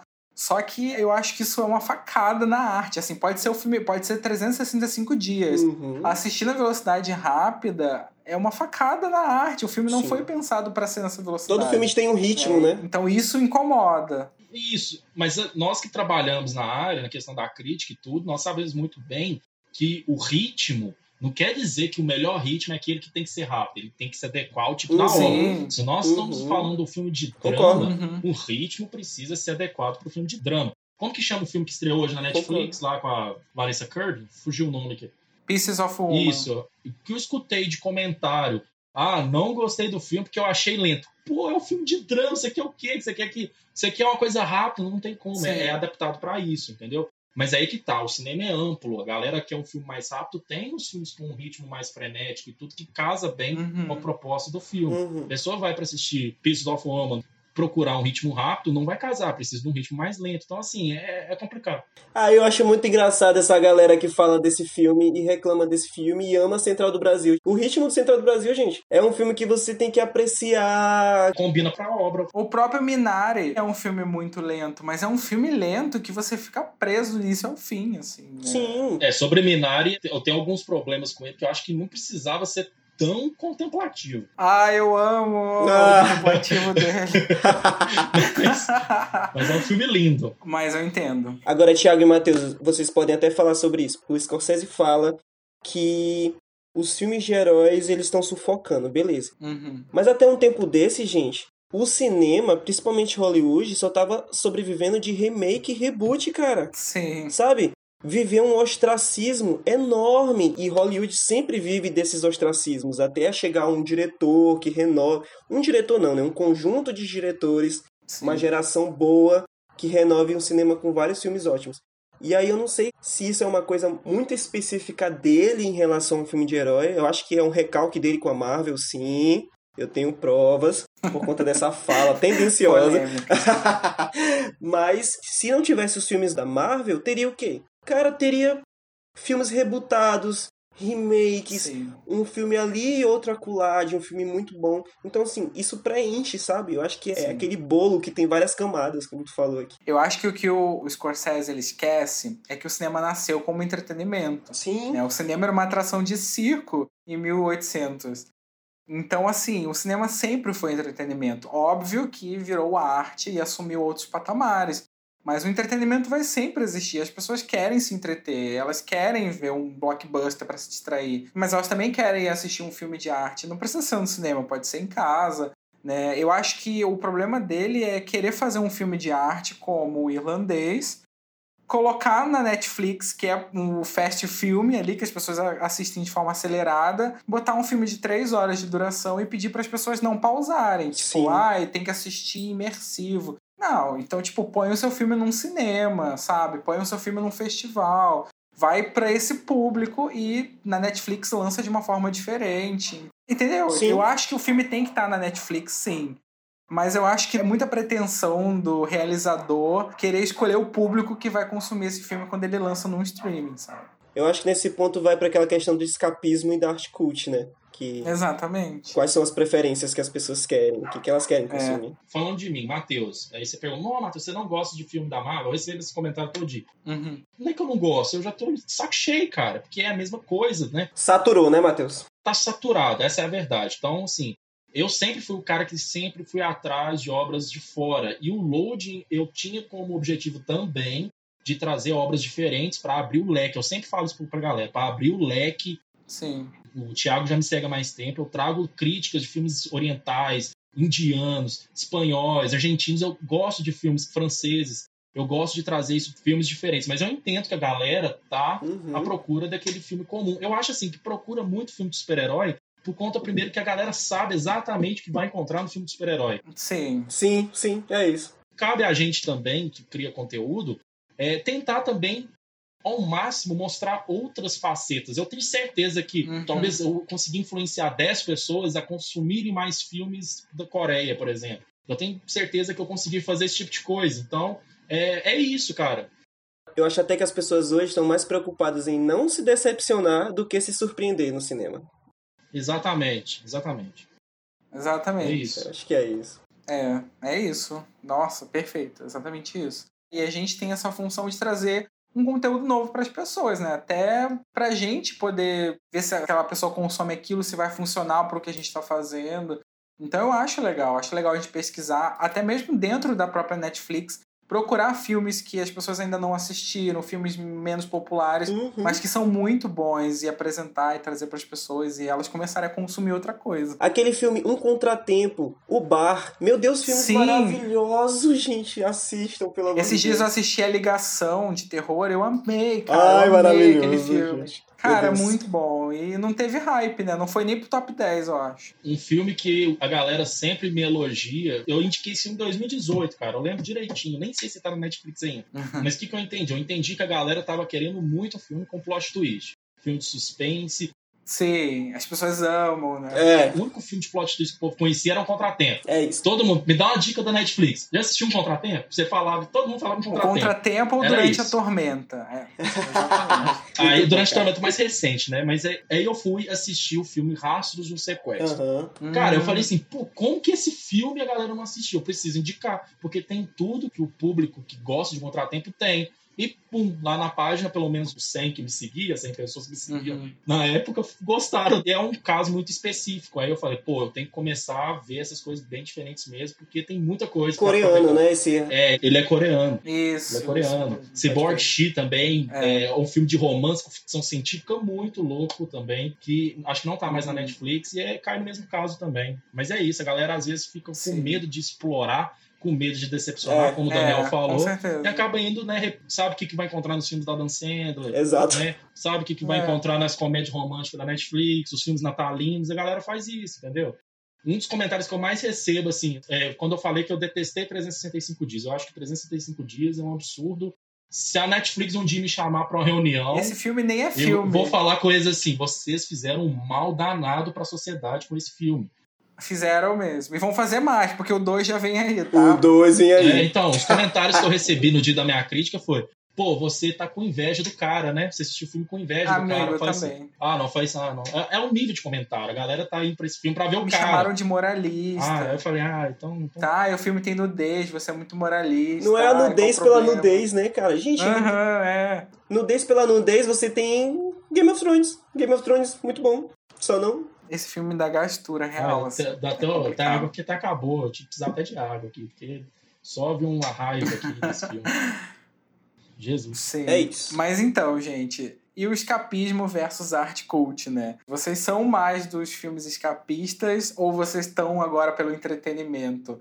Porque, por exemplo, a gente vê das pessoas que a gente falou que ela não sai da zona de conforto. Uhum. É muito porque, assim, a galera às vezes tá trabalhando, tá sem tempo, aí senta pra ver um filme Netflix à noite, aí vê um filme coreano, aí vê um filme do Adam Sandler. A pessoa fala assim: ah, não, eu vou assistir isso aqui porque eu acho que eu já sei o que esperar, né?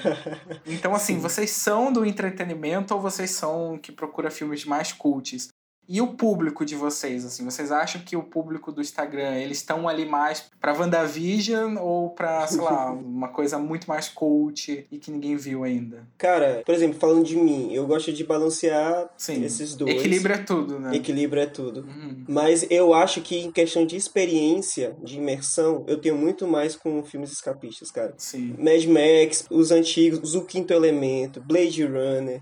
É, deixa eu ver o que mais. Vanilla Sky, que é inclusive que no, eu vou indicar esse filme pra todo mundo. Vanilla Sky é muito bom, que é com o Tom Cruise e a Penélope Cruz. É, Isso. Muito bom. Muito bom. Show de Truman. Então, eu gosto muito desses filmes que fazem a gente refletir. Essa parada da. Desses filmes de Marvel, de DC, é bom também porque a gente precisa se entreter para cumprir a função primária do cinema, né? Como a gente falou. Uhum. E já em relação ao É. público do Assista nas redes, eu tô percebendo que a galera tá gostando mais dessas séries que te fazem pensar mais. Séries históricas a galera tá Uhum. gostando muito. The Crown, Bridgerton também, a galera tá consumindo bastante. Sim. Então, assim, O Gambito da Rainha o também. fez Gambito da Rainha, né, meu Deus. Ana Taylor-Joy maravilhosa. Então, eu acho assim que a geração tá amadurecendo, entendeu? Pra ser esse Uhum, público com dessas certeza. séries, desses filmes, entendeu? Lógico que lá no Assista Uhum. tem uma galera mais jovem que gosta de saber, por exemplo, da série do Gavião Arqueiro que tá vindo aí, da série Sim. do Loki, da She-Hulk. Beleza, tem essa galera. Uhum. Mas eu também percebo a existência desse pessoal que gostava disso e agora tá gostando de uma parada mais, sabe, mais requintada. É aquele cara que tomava só Sombrais e agora tá tomando Cabernet, entendeu? Tá tomando. É isso, cara. Tá envelhecendo. É, é sobre isso. Tá, tá apurando o paladar pra consumir cinema, pra consumir série e filme. Eu achei isso importante. Muito bom. E antes do Matheus falar, eu acho que é, realmente as produções também estão mudando sobre isso. Por exemplo, eu não sei se vocês assistiram Alice Júnior, né? Que é um filme nacional. Ainda não. É um filme teen, com todas as coisas de um filme, sei lá, Maísa, né? Com todas aquelas coisas teen, mas é um filme com uma protagonista trans. Então, assim, é um filme que tá com a mente lá na frente, com todas as coisas teen. Então, assim, é um filme que equilibra, né? A reflexão Uhum. com o entretenimento. E eu acho que hoje em dia tá saindo muito filmes assim. Que equilibram ser super reflexivo, mas ao mesmo tempo você vai se divertir, você vai rir, você vai chorar. Por exemplo, tá o assim. anúncio de uma série que a galera curtiu muito é Manhã de Setembro, que vai ser com Lineker. A uhum. galera já tá hypadíssima pra assistir essa série. E que com Sim, certeza será verdade. maravilhosa, né?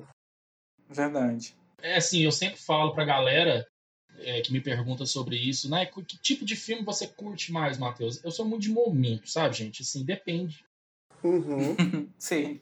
Hoje eu quero chorar, né? É, tipo, eu não consigo assistir nada comendo, entendeu? Então, assim, eu sempre coloco uma coisa repetida. Ah, eu também não, eu também não, então, verdade. Então eu não consigo. Sim. Eu gosto mais de drama, sabe? Eu gosto de drama que me faz refletir. Eu gosto daquele filme que conversa com a gente. Por exemplo, eu sou um fã de Hereditário, porque Hereditário consegue ser um filme de uhum. terror, consegue te amedrontar, mas também tem uma história Nossa, por trás. É tudo pra eu, eu gosto desse tipo de filme.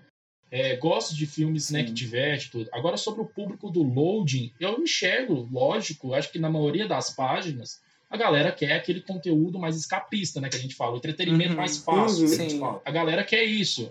E eu cheguei num ponto, assim, quando eu criei o load, eu, era, eu sou uma pessoa ansiosa, sabe? Revelando pra vocês, eu sou uma pessoa muito ansiosa. E assim, quando eu criei o load e vi que ele estava crescendo, eu falei assim, pô, preciso assistir tudo tudo. Tudo que lançou eu preciso assistir hoje. Sim. Então eu tava daquele jeito. É o Fear of Missing Out, né? O FOMO. O famoso FOMO. eu tava assistindo coisas que eu não queria assistir. Hoje eu falei assim: não, eu vou balancear isso. Bridgerton, por exemplo.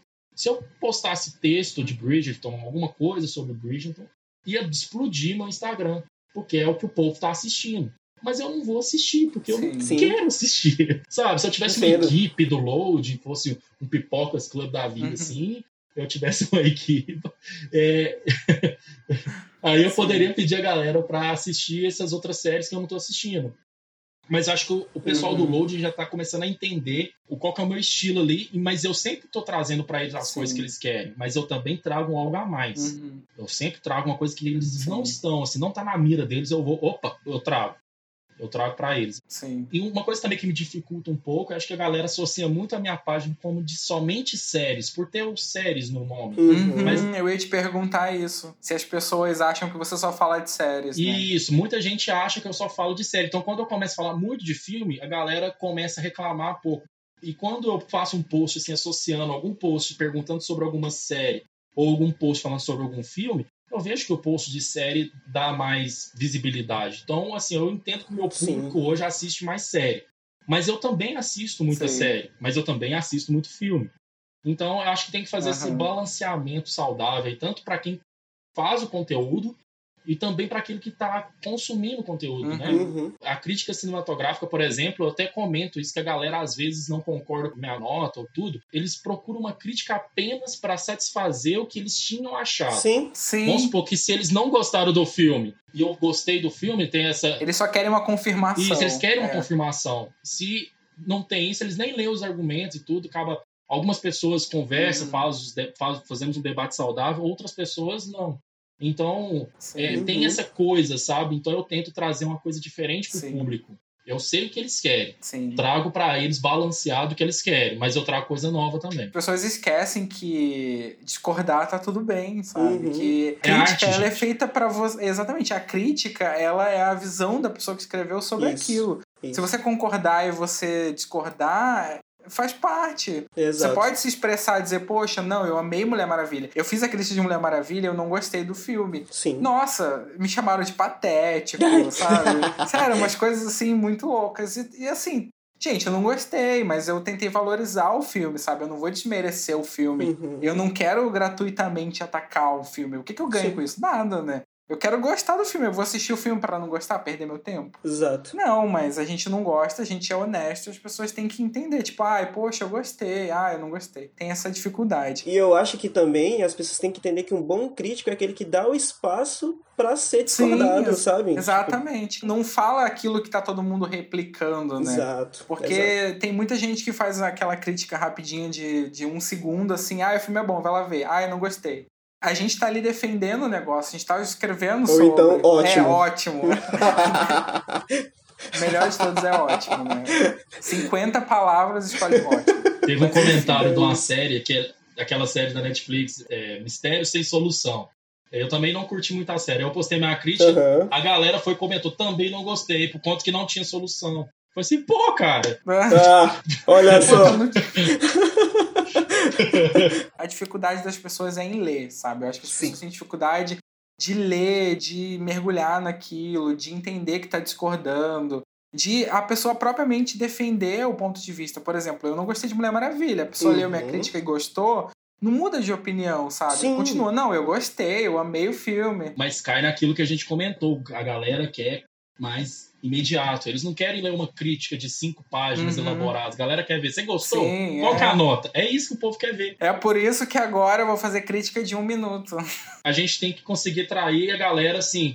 Tentar mudar esse pensamento, entendeu? Se 10 pessoas estão ali só passar o feed do Instagram e a gente conseguir manter pelo menos uhum. uma para ler o texto e ver nossos. Já, já valeu a pena, entendeu? A gente tem que Sim, fazer isso. já é. Trabalho de formiguinha. Exatamente. Esses dias eu tenho essa, essa pira que eu sempre falo com o Lúcio, que eu acho que ninguém lê o que eu escrevo. Assim, eu escrevo com muito carinho, amor e cuidado, mas eu acho que ninguém lê. Como assim, cara? Que ultraje com a minha pessoa. Como assim, Thiago? Decepcionado agora. Tem pelo menos duas pessoas que leram, viu, Thiago? É, então, aí. Ai, obrigado, gente. E aí a gente recebeu um comentário.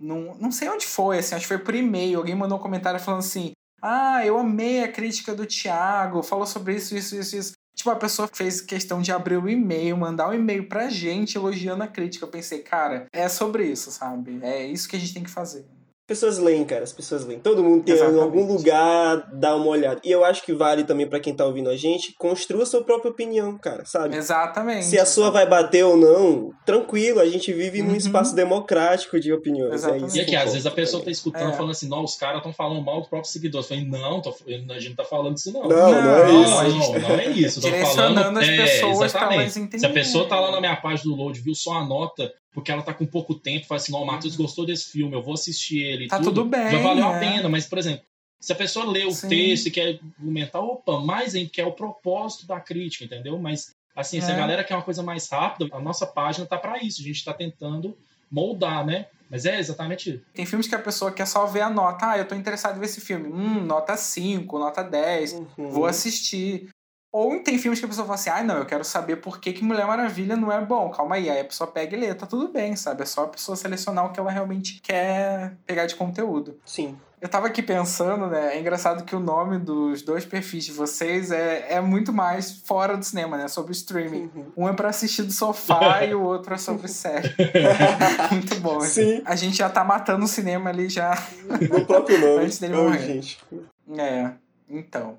Prosseguindo, né, eu acho que uma coisa que também muito boa da gente falar, passar agora, nem que seja um pouco rapidinho, são sobre as narrativas cinematográficas dentro da TV. A gente até tinha falado sobre isso com The Mandalorian, né? E agora tem toda a manobra que a Marvel Studios está fazendo de conectar as séries e os filmes, que é muito legal, tá todo mundo no hype, vai sair uma cacetada de séries, agora a WandaVision tá chegando.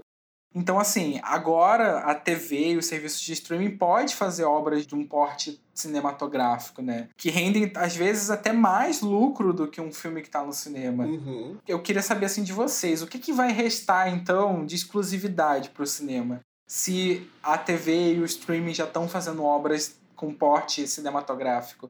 Né? Será que essa não é aquela migração natural que está acontecendo durante anos da era do gelo do cinema?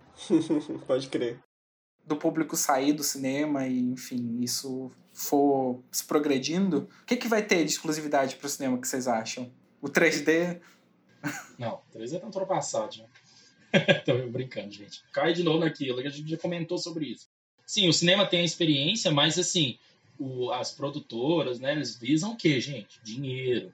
Então eles, eles têm, vamos supor a Warner, vamos falar da Warner aqui, antes de falar da Disney. Eles são proprietários uhum. de Harry Potter, né? Da franquia Harry Potter. Sim. Vocês acham que não tem alguma ideia de alguma série ambientada lá naquele universo, gente?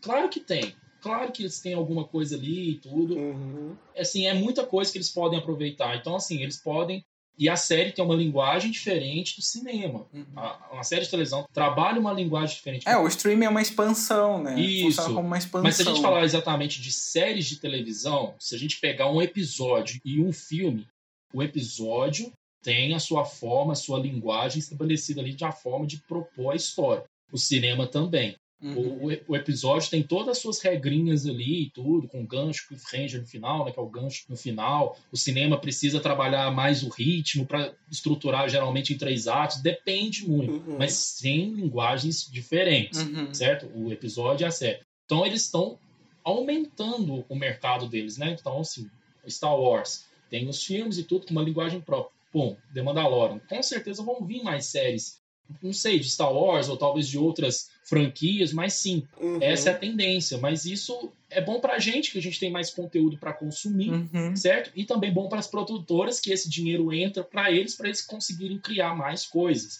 E sim, no, no cinema, a exclusividade vai se dar conta também do serviço no geral, né? A experiência que o cinema vai proporcionar, a forma de estratégia. A gente está falando de 2021, né? Que é a pandemia, mas quando não tiver mais isso e tudo, uhum. com certeza vai ter filmes que vai estar exclusivamente lá no cinema e vai ter muita gente para assistir e tudo.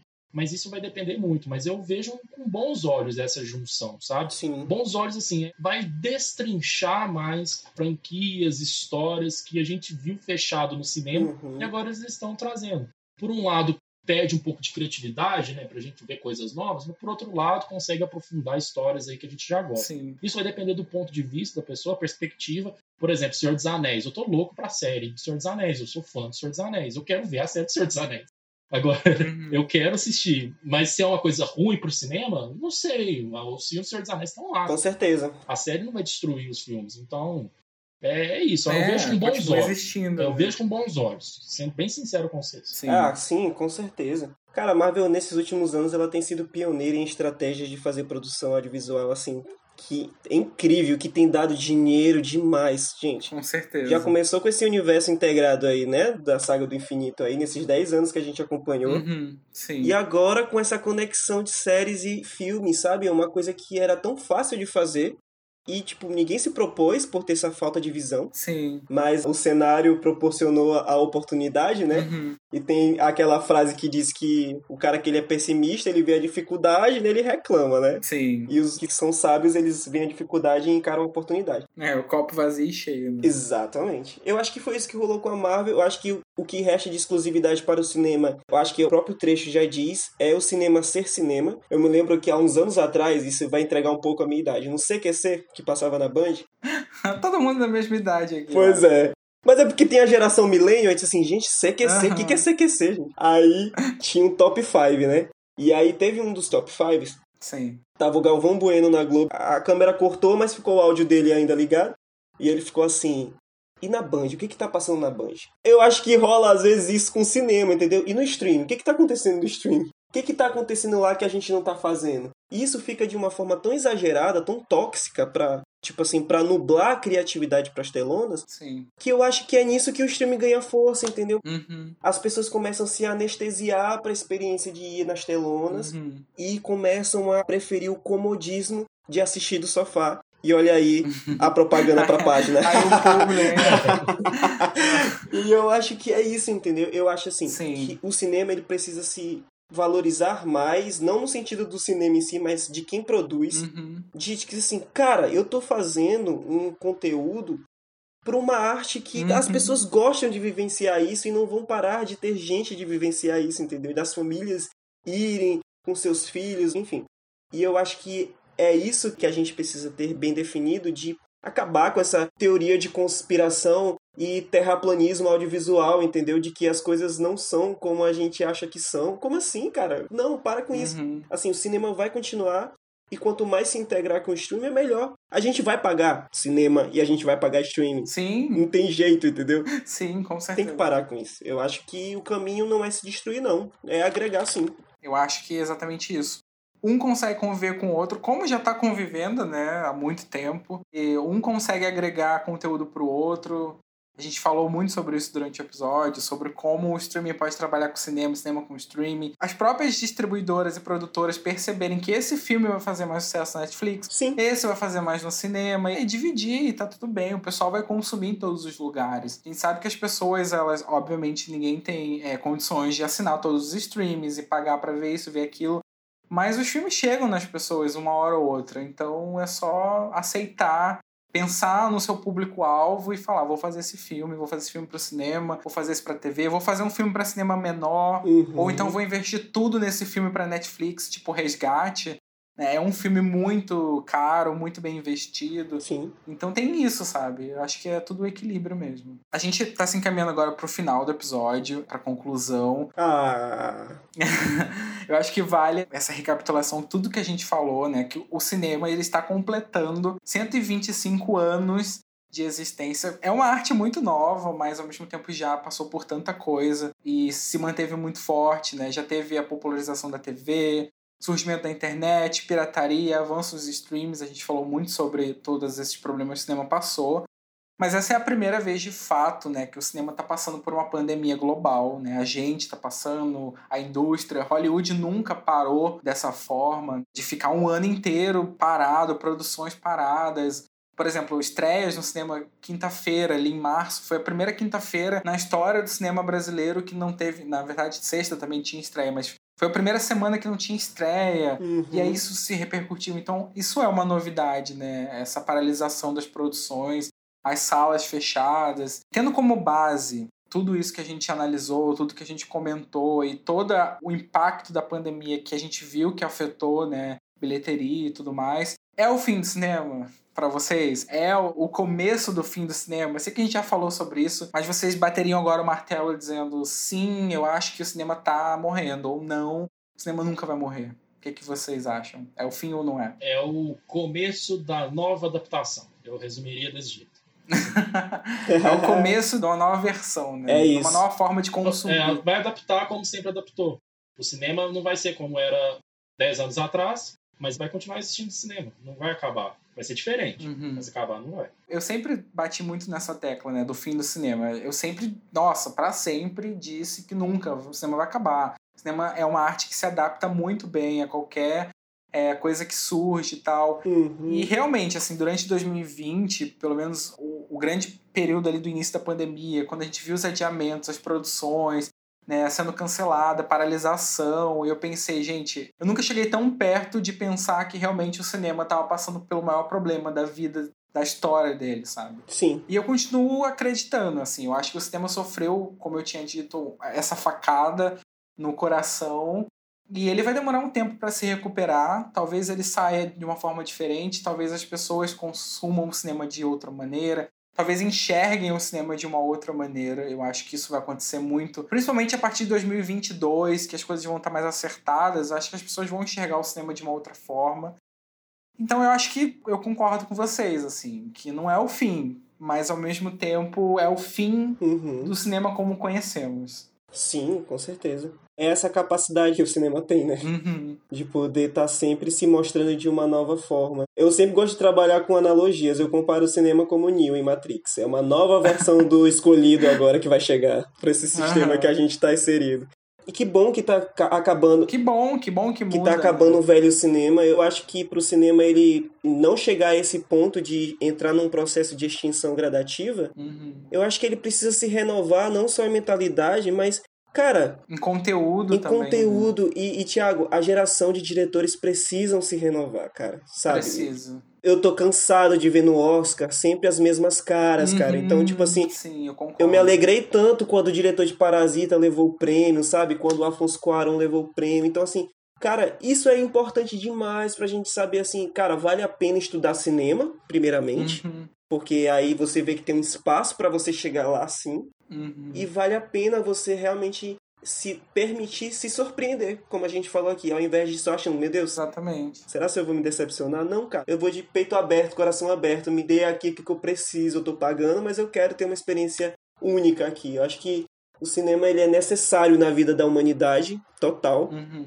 E ele vai perpetuar até onde a gente se entender enquanto seres humanos aí, enquanto humanidade, ele vai perpetuar, cara. O melhor exemplo é o, os cinemas drive-in, sabe? As salas Sim, fecharam, exato. gente, continua existindo cinema. As pessoas pegaram o carro e foram assistir ao ar livre, sabe? O cinema é isso que o Matheus também tinha falado, a gente falou bastante. Cinema é uma experiência, o cinema Uhum. não é limitado à sala, né? O cinema tá aí, tá em todos os lugares. O cinema é fazer arte, é o audiovisual, é criar som e imagem, fazer sentido. É isso. Então, não vai, nunca vai acabar. E, por exemplo, você falou dos novos diretores, eu concordo, assim, uma das coisas que eu mais amo nos últimos anos foi a ascensão do Ari Aster, Uhum. do Jordan Peele, sabe, do Robert Eggers, desses diretores que ninguém olhava e que hoje em dia estão fazendo um cinema impecável, sabe? Um filme incrível, que atinge as massas e ao mesmo tempo é um filme que tem bastante conteúdo.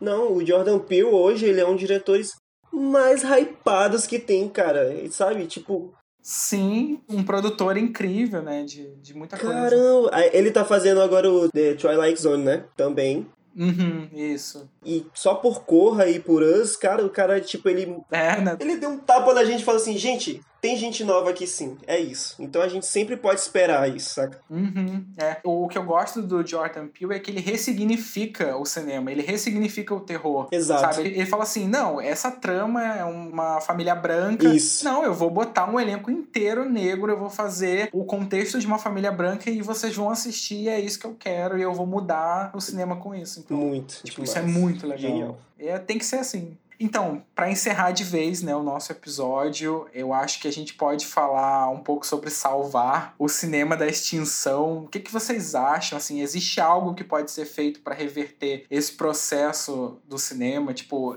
para o cinema resgatar o público novamente, mesmo com o streaming, vocês acham que existe alguma maneira ou o cinema vai coexistir ali com o streaming sem ser o, o principal foco das estreias? Ah, isso vai depender. É uma pergunta bem complicada, Thiago, porque exige muito estudo. né? É complicado, né? É muito difícil da gente pensar hoje. Vamos analisar. É. É porque precisa adaptar as estratégias, né? Qual vai ser a estratégia da Uhum, distribuidora para esse filme? Eu acho assim que o cinema ele vai ser uma coisa mais de nicho, vai ser mais ainda, certo? Eu lembro que você comentou agora há pouco sobre o cinema de massa. Uhum. Eu não considero cinema de massa não, sabe? Acho que é uma coisa bem restritiva. Tanto é que no Brasil foi até tema de redação como democratizar o cinema, porque ele não é democrático. Uhum. Sim. É. Já faz tempo que ele não é mais um cinema de massa, isso, realmente. isso, exatamente. Isso, eu acho que vai, vai afunilar mais. E afunilando isso, vai afunilar também a quantidade eh, de filmes. Não vai ser qualquer tipo de filme que vai para lá. Vai ser, ter que ser filme muito bem estudado, Uhum. certo? E isso vai depender da estratégia. Ele vai coexistir com o streaming, mas dependendo da estratégia, ele vai ser sim protagonista ou não vai ser protagonista para os streaming. Mas isso aí só o tempo dirá. É. Eu acho que uma das melhores soluções para essa coexistência e para o cinema resgatar é o que a Marvel tá fazendo. Uhum. É WandaVision, né? Ela lançar uma série que tem conexão com o filme. A pessoa vai no cinema para assistir, Uhum. porque não vai estar disponível em lugar nenhum. E aí ela chega em casa, liga a TVzinha dela e assiste a continuação daquilo. Então, cara, isso é, É. perfeito. Verdade. Eu É, acho isso estratégia. genial. Até porque meu amigo, o Walter Ramada, presidente da DC, filmes, né? Ele já anunciou que a DC vai por esse caminho, cara. O Valtinho, eles irão por esse caminho. Assim, cara, eu acho que não é nada diferente do que foi feito com Titãs, do que a CW tenta fazer com várias séries. Elas tentam Uhum. é, integralizar o universo, sabe? Que é uma coisa que todo fã quer. É. Universo compartilhado. O é. Flashverso, o Arrowverso, enfim, não sei. Multiverso, tudo. É. Cara, é isso. O Homem-Aranha já tá chegando aí também pra fazer isso. A Marvel vai fazer de novo.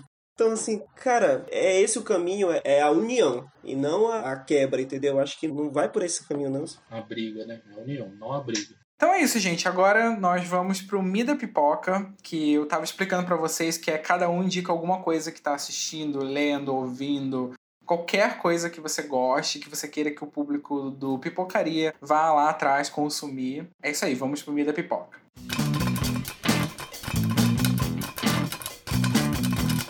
Então, galera, olha só, eu vou indicar um filme aqui que ele não é recente, ele é de 2002, o ano do pentacampeonato aí do Brasil, que é Vanilla Sky, que inclusive já mencionei aqui. Cara, esse filme é sensacional.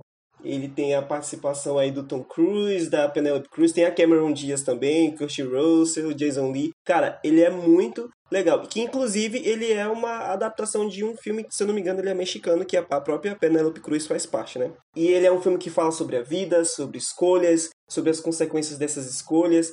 Ele é aquele filme realmente para você imergir nele e assim como o Soul, refletir sobre a própria vida, sobre o que a gente. toda essa camada, essas ondas de consequências que acontecem conforme a gente vai escolhendo, fazendo as nossas decisões.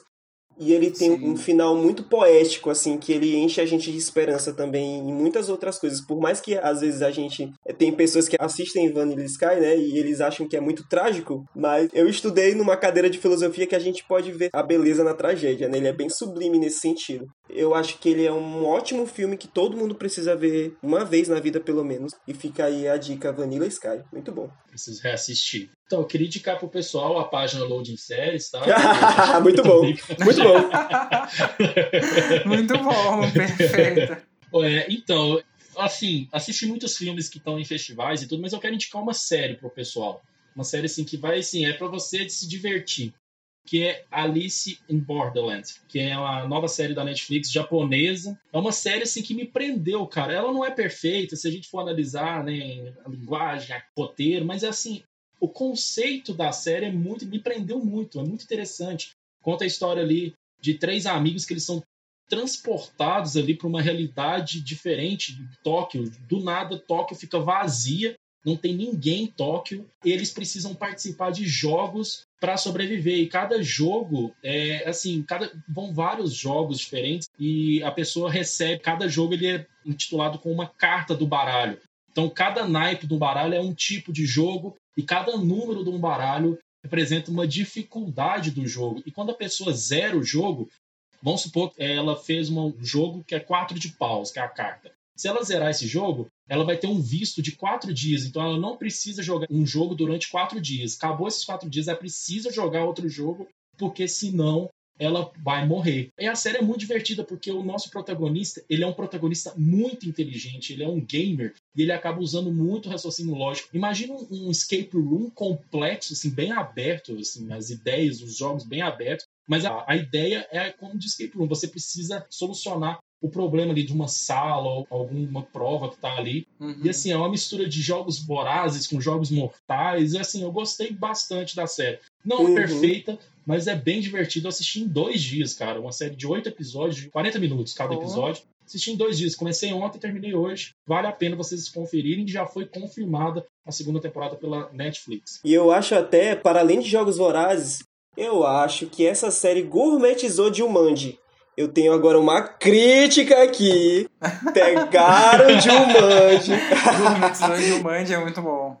Pode ser também. Zero cara. Jumanji da Netflix. Mas, assim, a série, sem aprofundar demais, assim, na série, mas, assim, o conceito, sabe? Eu tô falando do conceito. É muito genial as ideias. Ela é baseada no mangá que eu tô louco para ler, porque eu achei, assim, genial. E ela é bem violenta, sabe? Ela é pra maiores de 18 uhum. anos.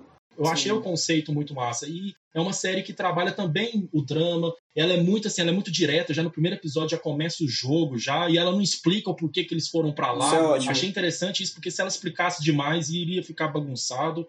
Então, e aos poucos a gente vai conhecendo um pouco do passado dos personagens e muitos personagens acabam cruzando o caminho desses protagonistas nossos. Fala também de amizade, fala também da gente conseguir é, viver a vida de fato, né? Porque o nosso protagonista ele tá numa bad lá na vida, ele não, ele não tá meio.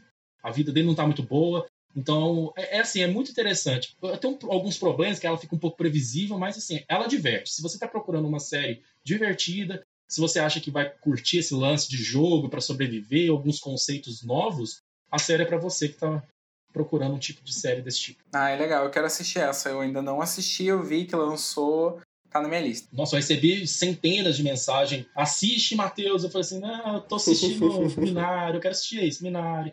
Pieces of Woman, Son of Metal, eu quero assistir isso. Aí eu falo, ah, vou assistir hoje, Alison Border. Puf, acabei e hoje, aí, cara. Te pegou, né? Pegou, velho, divertido. É, Não é perfeito, assistir. mas é divertido.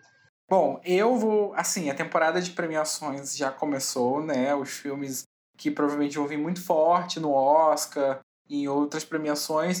E tem um filme que me encantou demais, que eu fiquei apaixonado, que desde que eu assisti, mesmo com o ritmo lento do filme, ele, ele me pegou assim de um jeito que, não sei, a trilha sonora, é, eu achei o filme perfeito, assim, e eu quero indicar o Minari, que é um filme que foi escrito e dirigido pelo Lee Isaac Chung, né, sobre a história de vida dele, na verdade, quando os pais dele se mudaram para os Estados Unidos, vieram da Coreia para os Estados Unidos. É muito interessante porque é um filme sobre o American Dream, né, sobre o, aquele sonho americano que os estrangeiros têm. E essa família coreana, eles vão para os Estados Unidos nos anos 80 em busca de uma vida melhor e ali eles, né, sofrem todos os perrengues para conseguir chegar lá. Só que é um filme muito tocante, tem uma criança incrível, aquela criança, com uma avó, e aí tem um duelo ali de gerações que é muito interessante, de culturas do filme, né? O filme fala muito sobre a quebra de cultura da Coreia com os Estados Unidos. Então, assim, é um filme que eu recomendo muito. Ele é lindíssimo. É, por enquanto é o meu favorito na temporada de premiações. Eu queria muito que ele levasse o Oscar ou fosse indicado. Né? E ele tem o Steve Young, que é o né, The Walking Dead ali, o Glenn de The Walking Dead. A última vez que eu vi o Glenn na vida, ele tava com a cabeça esmagada. Então é muito bom ver o filme e ele tá, tá atuando muito bem, assim, tem umas cenas bem bonitas. E é um filme que trabalha muito bem o drama, ele tem um humor também muito bom, assim, eu, ri de situações que eles passam, assim. E também é um filme que faz você muito entender o valor do estrangeiro no seu país, sabe? O quanto a luta é, é, muito maior do que você consegue imaginar. A gente às vezes vê um restaurantezinho japonês, sabe? A gente não entende o peso que aquela pessoa teve de vir do Japão para cá, todo o esforço, todo o trabalho, trouxe a família e tá lutando para viver num país estrangeiro. Então eu acho que o filme ele fala muito sobre isso. Eu amo Minari, então, assim, quando estiver nos cinemas, por favor, assistam, que eu acho que todo mundo vai amar esse filme. Eu tô torcendo muito pra atriz que fez a vovó lá. Assim, acho que ela rouba a cena. Eu achei que o Thiago ia recomendar a Pacarrete, que eu vi a entrevista dele com a Marcela Cartacho, cara, que foi tão fofinho. ah, Pacarrete. Cara, muito obrigado pela publi. Gente, assista essa entrevista. Pacarrete também é maravilhoso. Ah, Mas sim. eu já tinha indicado em um episódio do Pocaria então eu parti para outra coisa, mas Maravilhosa ela. tá no meu coração. Me diverti muito. atuações também, né? De 2020. Sim, nossa, é incrível. E a entrevista com ela. A entrevista era para ter 15 minutos. Ela ficou 45 minutos sozinha falando. Oh, ótimo. Foi maravilhoso, assim. Foi muito bom. Então é isso, gente. É, vamos encerrar agora o episódio. Foi um bate-papo muito importante, muito interessante. A gente analisou vários aspectos do cinema, do que vai ser daqui para frente.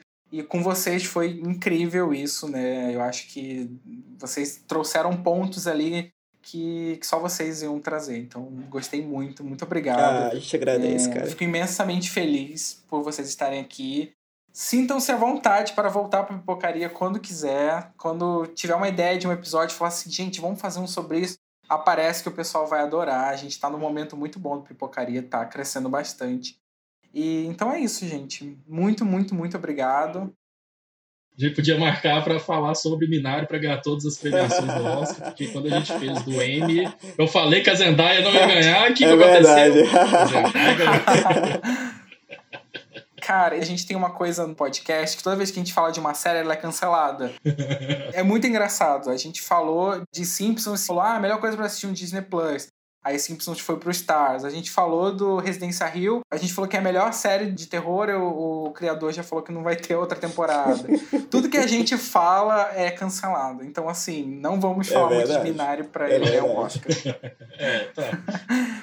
Muito bom, gente. Então é isso. Muito, muito obrigado. Eu vou deixar agora o espaço para vocês falarem nas redes sociais. Daniel, onde a gente te encontra? É, perfil pessoal, você pode me encontrar no Instagram. Eu sempre falo mais do Instagram porque o Instagram é a série que eu tô mais bonito e arrumado. Tem a melhor foto de perfil. É, exatamente, o melhor perfil. É o Souza20 Daniel. Mas se você for ver a página com que eu trabalho sobre cultura pop, eu Assista do Sofá, tudo junto, sem acento, Assista do Sofá, a gente está no Facebook, Sim. estamos também no Instagram e no Twitter atualizando vocês sobre o que vocês mais gostam, de séries, sobre filmes, sobre música pop também que a gente tá falando. Às vezes tem guerra de fandom aí, de diva pop, a gente tá falando, é, a gente tá falando sobre tudo.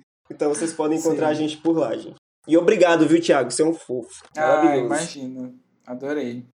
Queria agradecer pelo convite, foi uma honra conversar com vocês. Acho que isso foi muito bom, agregou muito. A gente falou sobre várias coisas interessantes, vários pontos interessantes, com perspectivas diferentes. Isso só agrega, tanto uhum. para a gente que participou e tomara que as pessoas sim, tenham sim. gostado, que ouviram a gente até aqui. O Loading está bem ativo no Instagram, que é onde que eu criei primeiramente, arroba Loading Séries, tá? Loading, tem um A lá, a galera às vezes troca, mas é Loading Séries. Tem também o canal do YouTube, que também chama Loading Séries, você também vai me encontrar lá, tá bom? Então, espero que vocês tenham gostado e sejam bem-vindos lá na minha página lá, que vocês vão ser bem recebidos também. Perfeito. Gente, sigam esses dois, porque o Pipocas recomenda selo Pipocas e selo Thiago de aprovação, porque são dois perfis incríveis. A gente gosta muito e tô adorando esse crossover entre os perfis, tô amando. Valeu demais, Matheus. Prazer conhecer também. Cara, Matheus é muito gente Valeu, boa. Daniel. caraca. Obrigado, Thiago. Isso. Então, gente, sigam o Instagram do Pipocaria, Pipocaria Podcast, né? Para participar das nossas enquetes, saber tudo que a gente tá tramando. Também pode ir lá no Pipocas Club, nas redes sociais, Pipocas Club com B mudo. E a gente tem críticas, artigos, indicações de filmes, séries, notícias, reality show, música, tudo. A gente tá Arrasou. atirando para todos os lados e tem bastante conteúdo legal. E as minhas redes sociais, pode também ir no Instagram, que eu tô com a melhor foto de perfil, adorei isso, vou usar para sempre. É arroba o Thiago Muniz, com Z no final. E é isso, gente. Muito obrigado, um beijo enorme para todo mundo. Muito obrigado quem escutou até aqui. Ai, gente, Valeu. E é isso. Vamos manter o cinema vivo porque é a nossa fonte de entretenimento e também de criação de conteúdo, né? Warner patrocina nosso. É isso. É isso, é sobre isso. Valeu demais, gente. Até mais. Até a próxima. Até. Tchau. Beijo. Editado por Vitor Bataus. Trilha por Laika Bot.